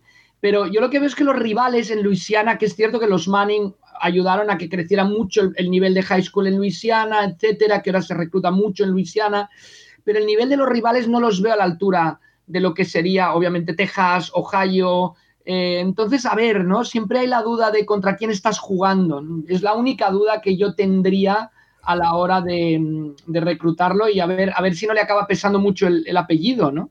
Rafa, pero si te fijas, e, ese comentario, que es un gran comentario, se traslada también al college y NFL. O sea, en, college hay quarterbacks que dominan tremendamente universidades, que el nivel está muy por debajo de lo que se van a encontrar en la NFL. No, los rivales, y en high school, pues más todavía. Es, es la gran duda con Trey Lance este año, ¿no, Juan? Claro. ¿Perdón? Es la gran duda con Trey Lance este año, por ejemplo. Exacto, es, eh, claro, juegan contra eh, cornerbacks que, que, ni de lejos se van a encontrar, entonces en high school más todavía se juegan contra chavalines que no van a jugar nunca en la universidad, no tienen el nivel. Entonces, claro, lo, que decimos de los highlights, ¿no? Que pueden engañar. Entonces, eh, bueno, la evaluación está ahí y habrá que ver cómo va el tema, pero interesante, segurísimo, vamos, tengo unas ganas tremendas. Eh, Increíble, en el Capologist estamos analizando a un niño de 2005, ¿eh? estamos entrando a un nivel. Ya, Nacho es un veterano para este señor. Juan y yo podríamos ser sus abuelos. Sí, sí, es el tema, que, quedan cinco años para que llegue, si es que llega a la NFL como poco. ¿eh? Ay, ay, el verano NFL. Eh, como decíamos, Iván Girona, que nos preguntaba sobre los Manning, reconduzco un poco el, asunto y nos dice, eh, quisiera saber en qué se diferenciaban en el campo los dos hermanos Manning. y cuál de los dos era más completo y si pensáis que de haber jugado en otro equipo habrían optado a ganar más Super Bowls. gracias. Eh, yo creo que Peyton a lo mejor alguna más sí podría haber ganado en otro sitio. Pero bueno, eso es, son castillos en el aire, Juan. Sí, eh, los dos, eh, la genética Manning, ¿no? pocket quarterbacks, muy inteligentes, buenas decisiones, muy parecidos. yo siempre he visto a Eli un poco, la versión un poco mm, por debajo, ¿no? De Peyton. Peyton, bueno, era Peyton pero sí que en general en el juego bastante parecido. Yo creo que la gran diferencia entre los dos, Paco, es que, bueno, Iván, eh, es que Peyton era un super líder, ¿no? Y un, un carisma que, que Eli, pues, pues, pues no, ¿eh? no tenía ese carácter líder que hace a todo el mundo eh, mucho mejor a tu alrededor. ¿eh? No lo conozco personalmente, pero se ve, ¿no? Que no transmite aquel, ¿no? Aquel mm, que, de los grandes quarterbacks, los grandes eh, líderes con carisma, pero sí muy parecidos en su juego. Entonces sí, eh, lo que decimos del contexto, Paco, por eso nunca me gusta evaluar a quarterbacks cuando acaban su carrera por el número de Super Bowls, ¿no? Porque, como decías tú al principio, son tantas cosas que tienen que funcionar entonces, a saber eso, ¿no? Eh, Peyton Manning, pues con una situación más estable, ¿no? En el mismo equipo, con el mismo coordinador ofensivo muchos años. Eh, la lesión aquella que tuve que prácticamente lo retiró y, y, el esfuerzo de volver y ganó la Super con los Broncos. Eh, insisto que el tema de las Super Bowls es muy relativo y yo no le doy demasiada importancia. Para mí la gran diferencia entre ambos, a modo de, de carácter, es que Peyton tenía estrella lo que se llama tener estrella y saber moverse en ese tipo de ambientes y, la I me da la impresión de que no tanto. Pero la, ética, la ética de trabajo, o sea, Peyton Manning es famoso por estar viendo vídeo de los rivales, de todos, y Eli Manning era más, como dirían en Estados Unidos, go with the flow, o sea, menos, bueno, menos trabajador, menos, menos currante, por así decirlo, pero con una gran habilidad eh, técnica. Y la Manning sin lugar a dudas y que fue capaz de ganar los partidos cuando más contaba en esas dos carreras en los playoffs, pero si, si cogemos sus números de temporada regular, Eli Manning es un coreback muy, muy normalito y Peyton Manning está entre los tres mejores de la historia de la NFL, simplemente por números de temporada regular estadística. Mira, y la, otra pregunta sobre el tema Manning que nos hacen, lo hace Álvaro Soriano, y nos dice, el otro día la NFL subió un top 25 de jugadas de la saga Manning, que recordemos que no solo incluye a Eli y a Peyton, sino al padre de, de ambos, que es Archie Manning, que jugó en los años 70, por ahí, aproximadamente, con algunas de las jugadas de Archie que me parecieron una auténtica locura, dice Álvaro. ¿Podéis comentar eh, alguna? Gracias, como, como siempre. Juan, ¿tú llegaste a ver o has visto a posteriori a, Archie Manning o no? No, no, no. Eh, yo, sí, yo sí. Sí, lo has visto, sí, Rafa. Eh, sí que he visto highlights y, bueno, la el verlo corretear, escapar y, ¿no? y, hacer casi milagros, eh, pasando en carrera, escapando, sí que lo he visto. Yo creo que un juego muy diferente. No estuvo en el equipo más adecuado y yo creo que es por eso, Rafa lo sabe mejor que nadie, por eso insistió que Eli no, no, no, no acabara en los, en los Chargers, ¿no? precisamente porque no quería que, que, sufriera lo que él sufrió estando en los Saints, en los Saints de, de aquella época, ¿eh? no los de ahora. Rafa. Sí, Archie Manning jugó en el equipo que era el peor en aquellos momentos, que eran los New Orleans Saints, únicamente una temporada no perdedora, 8-8 en 1979. Y es curioso porque es lo que ha dicho Juan, era un coreback totalmente diferente a, sus hijos. Era, no era tan alto, será alto, ¿eh? 1,90 no está mal, pero los dos Manning, sus dos hijos, están por un 95 o un poco más, ¿no? y, tenía más movilidad, tenía más movilidad que sus, que sus hijos, salía más del pocket quizá porque corría por su vida, pero, pero bueno, tiene, tiene bastante, era un coreback que apuntaba a estrella cuando salió de college, pero que el entorno no le ayudó siempre en los New Orleans Saints. Em, completó más pases que nadie en la NFL en, 90 en 72, 230 pases completos, pero también en tres años, y aquí está la estadística escalofriante, lideró la NFL en sacks recibidos, con 40 o más en tres temporadas. Juan, eh, y perdón, Rafa, permíteme porque te estoy escuchando hablar y me estás viniendo una comparación a la cabeza que a lo mejor te la suelto y no me la compras para nada, pero esa comparación además por los mismos años me recuerda mucho al caso de Pete Maravich que también jugó en New Orleans en esos años finales de los 70, que era un equipo malísimo también, o sea que New Orleans probablemente en NBA y NFL ocupaba el, el bottom. es que empezaban, Paco, eran franquicias, o sea, New Orleans era una ciudad emergente que empezó a tener franquicias profesionales y todos sabemos lo complicado que es, si es ahora complicado, a pesar de estar todo perfectamente, mucho mejor estructurado, en aquella época ir a una franquicia que empezaba era, era una aventura. Por eso... no había, el tema es que no había cap. Y claro, eh, ahora mismo todos los equipos tienen la duda de voy a renovar a este, a aquel, tal. No, hay que, que renuevo a este, a este, a este y a este. Y luego, claro, pues obviamente los estilos ganan cuatro Super Bowls prácticamente seguidas. Eh, bueno, te, permitían mantener toda la plantilla durante muchísimos años y, los equipos malos pues seguían siendo malos. Claro, eh, pero a lo que a lo que iba, Rafa, eh, esa comparación de dos jugadores que venían de college súper lanzados, que bueno, Maravich fue el jugador de baloncesto más famoso de, de, college hasta ese momento y probablemente uno de los que más ha sido en comparación de la historia, eh, que llegan a una franquicia que al final acaba frustrándoles. Primero, bueno, Maravich pasó por Atlanta antes, pero es una comparación, además, estando los dos en New Orleans. Si somos muy duros, podríamos decir que son dos carreras que se cargó New Orleans de grandes jugadores, uno en baloncesto y otro en fútbol americano, pero bueno. yo, diría más que, más que se cargó New Orleans, se cargó el propio sistema, ¿no? O sea, el, propio sistema de, la NFL o en este caso de la NBA de, tener franquicias nuevas y de no buscar maneras de proteger a los jugadores que ganan ahí por primera vez, pues acabó, acabó mm, bueno, no sé si cargándose, pero sí eh, ¿no? maniatando la carrera. O sea, es la, selección número dos, ¿eh? ¿eh? Archie Manning. O sea, el padre salió el número dos del draft y los dos hijos el número uno, ¿no? También Eli es número uno, ¿no? Sí. Sí. Sí, sí, sí, Entonces, bueno, no está mal, ¿eh? De la familia. Pero claro, él llega en el 71, eh, una franquicia que había iniciado en el 67, en el 72 lo que decía, lidera la liga en pases completos, pero también en sacks y entonces a partir de aquí no, no hubo manera nunca de enderezar ese barco. Pues eh, ahí queda. Eh, Rafa, sigo tirando de ti de tu libro de historia. Pro Bowls también, eh, perdón, eh, que sigo añadiendo. Imagínate, o sea, ser un coreback que nunca registró, un equipo que nunca registró un récord ganador y ser elegido dos veces para la Pro Bowl. A mí me sigue saliendo la comparación, que mientras más dices, más se me parece. Eh, AVS Trujillo nos dice, ¿cuántas dinastías de la NFL hay con un quarterback seleccionado en el número uno global? Porque hay que recordar que el tema de hoy, que en el que nos metemos ya de lleno, es eh, dinastías y eh, sus quarterbacks o sus características o, su relación con la posición de, de quarterback. Pero eh, Rafa, antiguamente no sé, pero de 20 años hacia acá no se me ocurre, o de 30 años hacia acá no se me ocurre ninguna dinastía con un quarterback número uno. Se me ocurre que la Manning ganó, pero eso no es una dinastía al final. Troy, Aikman, ¿no? y Bradshaw en su momento, ¿verdad, Rafa? Sí, yo tengo, aquí, yo tengo aquí la lista de números uno del draft y bueno, hay cuatro o cinco nombres realmente. Terry Bradshaw los Steelers, John Elway eh, fue número uno del draft, fue muy bueno durante un montón de años. En los Broncos. En los Broncos, aunque no lo cogió los Broncos. Eh, Troy Aikman en Dallas, Peyton Manning, y yo diría es que poco más. ¿eh? Realmente en los últimos años sí que obviamente ha habido cuerdas que han mucho, como Eli Manning, pero, pero realmente no, no, se puede considerar dinastía. Es que lo, de la dinastía es, muy. Yo lo de la dinastía en fútbol americano, realmente es que la dinastía de los Patriots cada año cambian un montón de jugadores. Realmente sí que tienen los nombres claves, pero no es el tipo, no es no es el tema de la NBA que al final son tres nombres y el resto son acompañantes de LeBron.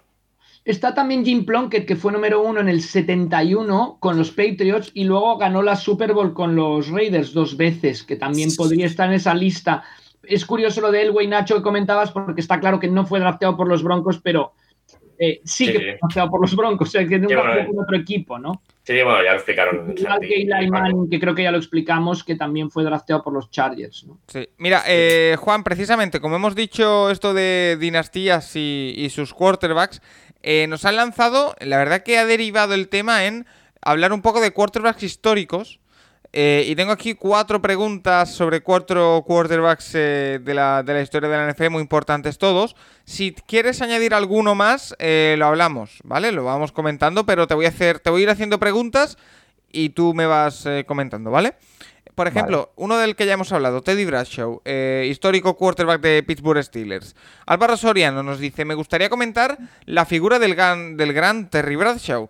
Pros, gran brazo, carácter, instinto ganador, clutch en la Super Bowl, leyenda en Pittsburgh, con eh, contras. Muchas intercepciones, bajos porcentajes y rating, vago, mala relación con Chuck Noll, que era el entrenador de ese momento en, en Steelers, y compañeros.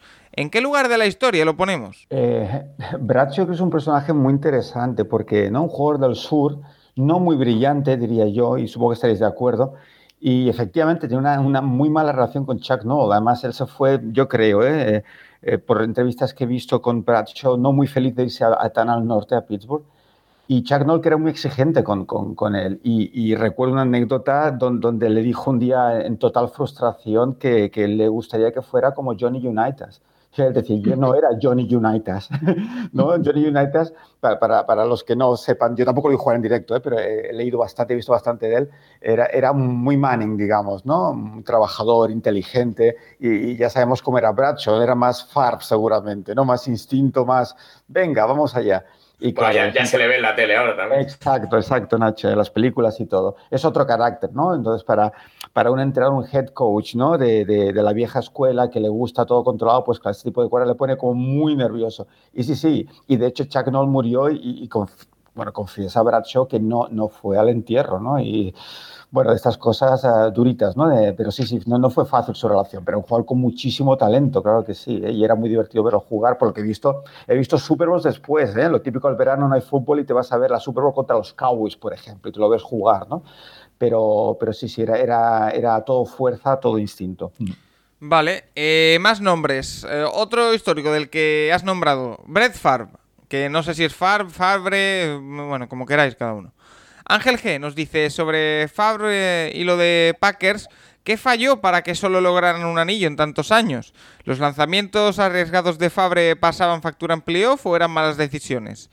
Eh, no sé, Juan, eh, porque al final es un debate que también se hace extensible a los Packers de hoy en día. Es que eh, lo hemos hablado muchas veces, han tenido durante, no sé cuánto era la cifra exacta de años, pero en torno a 30 años, a dos quarterbacks como Favre y, y Rogers y solo tienen dos anillos.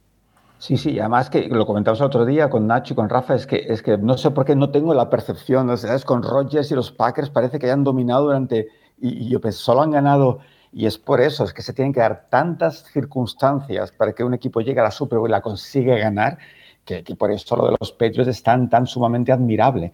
Eh, entonces, Far, pues un poco lo que digo de Bradshaw, ¿no? Me da la impresión en su momento de que es un jugador con muchísimo talento, pero que a veces, ¿cómo has lanzado eso? Y su frase, ¿no? Pues porque podía, porque podía, ¿no? Y a veces se podía, pues, mm, pues no podías tanto. Eh, pero sí, sí, sorprende de que no, no, no, no tengan más anillos ahí, en, en, ahí arriba en el Northern Green Bay. Seguro. Aquí, Paco, dos cosas solo a comentar. De, de, Terry Bradshaw, yo creo que probablemente el coreback mejor arropado de la historia en cuanto a que tenían los Steelers un equipo impresionante, wide receivers, running back, defensa, steel court time. Eh, y es el equipo más ganador, o sea, es el único equipo que ha ganado cuatro Super Bowls en seis años, eh, que se dice rápido. Pues en, sol, en, en seis temporadas llegaron a, a, ganar cuatro anillos de la mano de, de Bradshaw. Y de Favre, yo, yo estoy totalmente de acuerdo con Juan. Y a mí me parece que Far lo que le pasó fue el punto, esta, esta inteligencia ganadora que tiene Brady, eso es saber qué es lo que hay que hacer en el momento adecuado para acabar ganando. Yo creo que aquí Brett Farr pincha, pincha. O sea, no, no cuestionamos su carácter, su esfuerzo, su compromiso, su entrega, pero, pero esa, esa inteligencia para no dar el pase equivocado, no forzar el balón en el momento, ahí eh, bueno, pincha, quiero decir, pincha comparándolo con Brady o con Manning o con esta gente. Sí. Eh, más nombres. Eh, por ejemplo, Churlo, Juan, los lanza el nombre de Ron Jaworski. Eh, mm. Dice que en su momento le gustó bastante su libro El juego que cambió el juego, en inglés The Game That Changed the Game. Pero ¿cómo era como jugador? ¿Le viste algo a finales de los 90? ¿A quién lo asimilarías de épocas recientes? Gracias. Sí, gracias, Chulo. También tengo el libro, lo tengo, me lo, me lo, leí hace un par de veranos y disfruté muchísimo. Era uno de esos partidos que, que, que, que eso cambió la historia de, del juego, ¿no? Un poco, ¿no? El en receptor y tantas cosas. Sí, fue al final, como él corrige, él mismo se corrige, fue haciendo los 80. No lo vi mucho, eh, chulos, porque oh, en aquella época no tenemos el acceso a partidos, ¿no? Que tenemos ahora.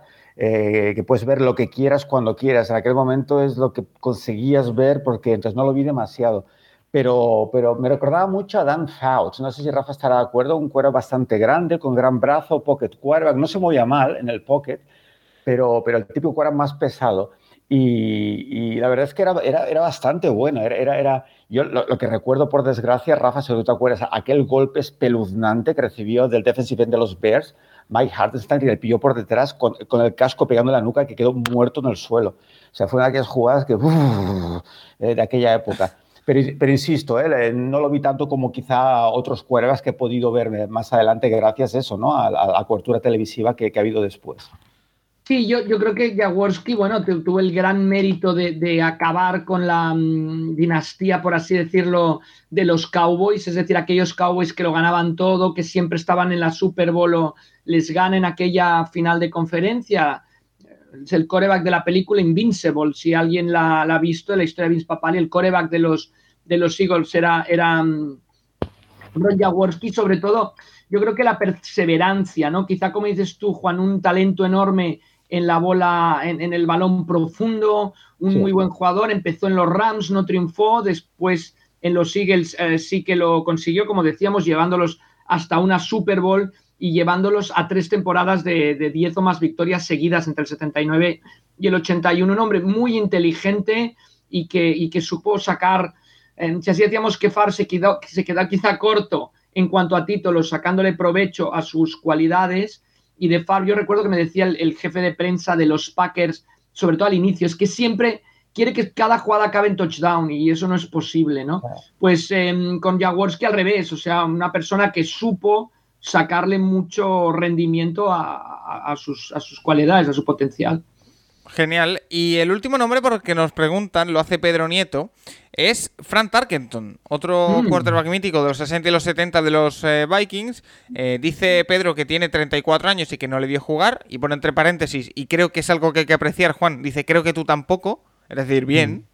Eh, pero yo seguro. Sí, yo sí que lo vi aquí, estamos viendo quién es el más veterano. Creci crecimos juntos, pero no lo llegué a jugar, sí.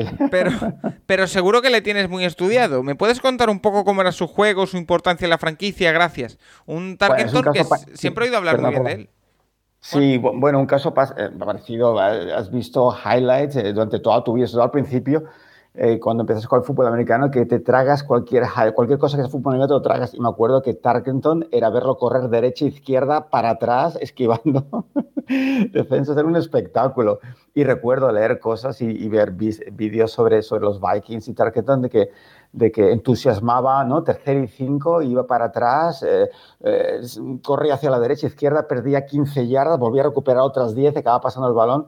Claro, lo, los fans de pie y, y, y, el head coach, ¿sabes? De la UBI, porque, porque aquello no era insoportable. Entonces era un jugador que en su momento consiguió, bueno, grandes estadísticas y, y yo creo que hasta récords, que recordar, de, de pase pero, pero ese juego eh, totalmente alocado que realmente a los entrenadores eh, pues les gusta muy poco. Tenía muchísimo talento y de hecho, si no recuerdo mal, llegó a tres finales, pero no ganó ninguna. Entonces, bueno, quizás por eso no ha llegado un poco más arriba en lo que es la historia de los quarterbacks, pero era un jugador muy emocionante de ver, insisto, por esa movilidad. En una época donde no había movilidad todavía la posición de quarterback, quizás fue el primero, pero el quarterback que, que era tan móvil. Rafa. Sí, un, un, coreback espectacular, o sea, esos que hubieras pagado por ver, o sea, Pedro, si hubiera vivido en esa época, sería más de los Vikings todavía, sí, porque sí. todos iban con los Vikings, lo entrenaba Bob Grant, el entrenador más relajado de la historia del fútbol americano, el único antes de los Dragons por un accidente de tráfico que llegó tarde a un partido en la NFL, el entrenador de los Minnesota Vikings, Bob Grant. Y, y, bueno, la, lo, lo, maravilloso de Frank Tarkenton era eso, su movilidad, su capacidad de, claro, los, los aficionados en Minnesota lo adoraban y, y, fue un gran, pero un gran, gran coreback. De esos, eh, te digo, de los que transmiten algo, ¿no? Desde de una pantalla, lo estás viendo en el salón de tu casa, él está en una pantalla de televisión y te está transmitiendo algo y eso es impresionante. Eh, tuvo una carrera pobre que no, no le hizo justicia. eh, perdió tres Super Bowls en cuatro años y además en la segunda Super Bowl en el 75, que eran favoritos para ganar a los Steelers, no solo perdió el partido, además jugó bastante mal, perdieron 16-6. la primera anotación de los Steelers es un safety a Frank Tarkenton, sino que además murió su padre de un ataque al corazón ¿eh? mientras estaba disputando el partido. Entonces puso un golpe muy duro, pero Tarkenton una, una persona muy, muy optimista que luego triunfó en la televisión con un programa que se llamaba That's Incredible, que, salían cosas maravillosas, milagrosas. No sé pues, si a él lo, lo cogieron por, por, la manera que eludía a rivales en el, en el um, campo. Pero bueno, un, coreba que sin lugar a dudas de los años 70, súper referencia de la NFL. Pues eh, ahí queda también la imagen de Frank Tarkenton. Para todo aquel que no lo haya visto, le recomendamos que busque algún vídeo, que seguro que hay. Y en esas recomendaciones que empezaremos en breve de partidos, seguro que metemos alguno de Frank Tarkenton, porque eh, no sé si habrá muchos. Eh, sí, sí, sí, el lunes sale la primera, Paco, la primera recomendación. Mira, empezaremos con Frank Tarkenton. Pues mira, ahí, ahí, queda eso. Juan, no sé si te queda algo más que quieras comentar, porque sí que es verdad que evidentemente hay eh, dinastías y quarterbacks que no hemos nombrado, las clásicas, pero también las hemos hablado en muchas otras ocasiones. El tema Montana y Young, el tema Tom Brady, bueno, lo hemos hablado hasta la saciedad. Hoy quizá hemos, eh, nos hemos ido un poco más a lo alternativo, pero también está bien. Sí, no, no sé si Nacho y Rafa estarán de acuerdo, pero eh, para que un, equipo se consiga una dinastía, ¿no? De ser ganador durante pues, una serie de años, y, yo creo que tres piezas muy claves, muy claves en ese engranaje tienen que ser el propietario, ¿Sí? el head coach y el quarterback. Eh, para mí son tres eh, figuras esenciales que no tienen que ser los mejores amigos del mundo, pero tienen que respetar su trabajo y no meterse, eh, que el propietario no se meta en el vestuario y que el quarterback no se meta en el banquillo a tomar decisiones. ¿no? Entonces yo creo que, creo, que es una de, las grandes claves del éxito de los Patriots este año, ¿no? Con Kraft, Belichick y Brady, que cada uno prácticamente siempre haciendo su trabajo. Yo, yo estoy absolutamente convencido que el éxito de Brady no pasa directamente por Belichick en absoluto. Lo que ha conseguido Belichick es crear el entorno, el entorno de equipo para, para que el equipo sea ganador pero no necesariamente la posición de quarterback, ¿no? Ya tenía ahí, ahí eh, por eso digo, ¿no? Que tiene que ser cada uno en su sitio, pero tiene que ser tres grandes cracks que se dejen trabajar y en este caso, insisto, yo creo que es el gran éxito de, los Patriots. No sé si Nachi y Rafa estarán de acuerdo, pero yo lo veo así. sí, Juan, solo Rafa. A, colación de lo que comentas, que es muy curioso, generalmente las relaciones han acabado mal, ¿eh? O sea, hablabais de Bracho y Nol. Mm. Landry y Stovak, que también pueden considerarse una dinastía, no, no, porque siempre estuvieron ahí y bueno, acaban mal. Ahora Belichick y Brady.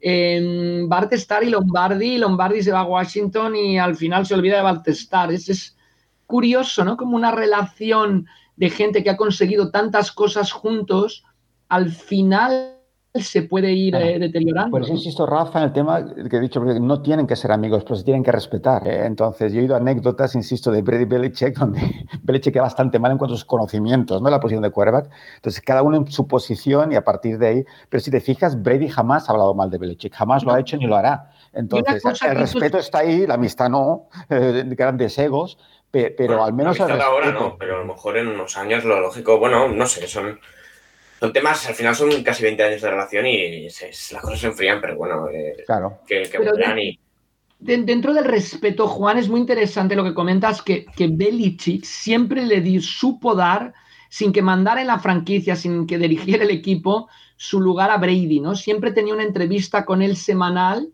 que habría preguntándole, oye, ¿cómo es el partido? O sea, en mm. vez de dándole las indicaciones, preguntándole a Brady, ¿no? con respeto, claro, claro, por supuesto. Eh, porque mucha gente al final eh, ese tipo de cosas las, confunde eh, con, bueno, con que intentan socavar la Em, la autoridad y demás, pero al final ese tipo de relaciones son las que acaban trayendo em, campeonatos.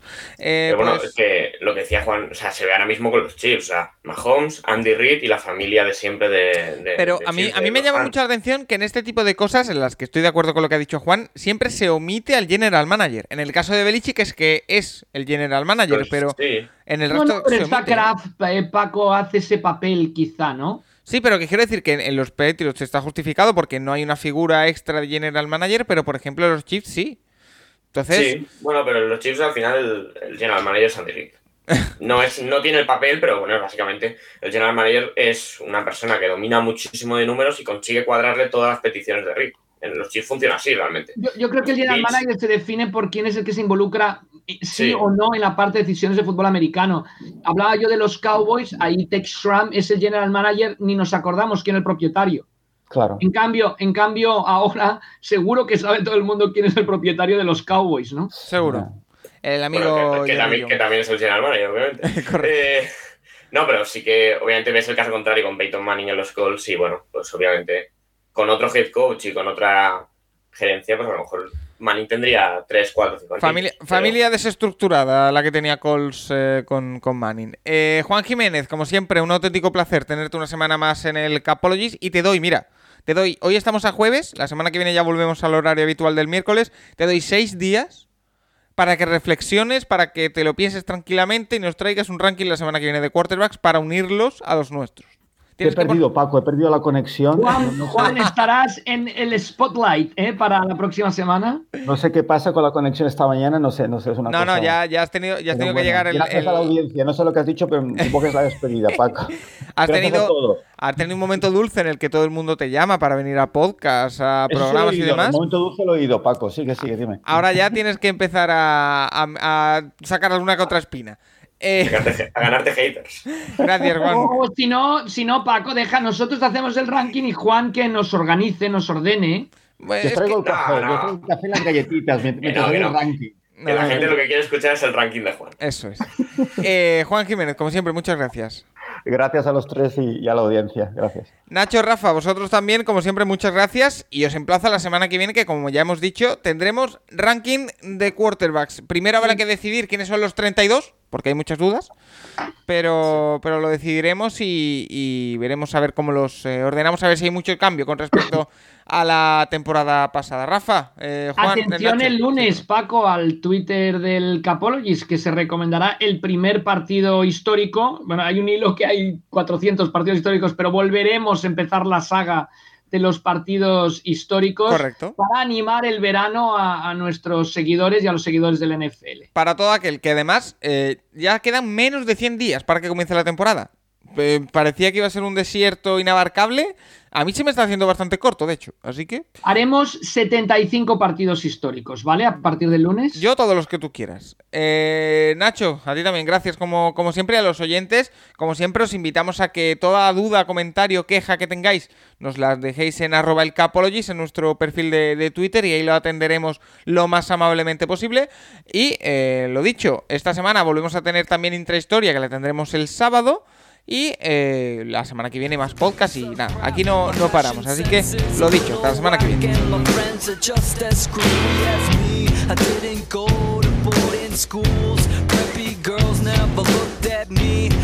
should they? I ain't nobody got nothing in my pocket.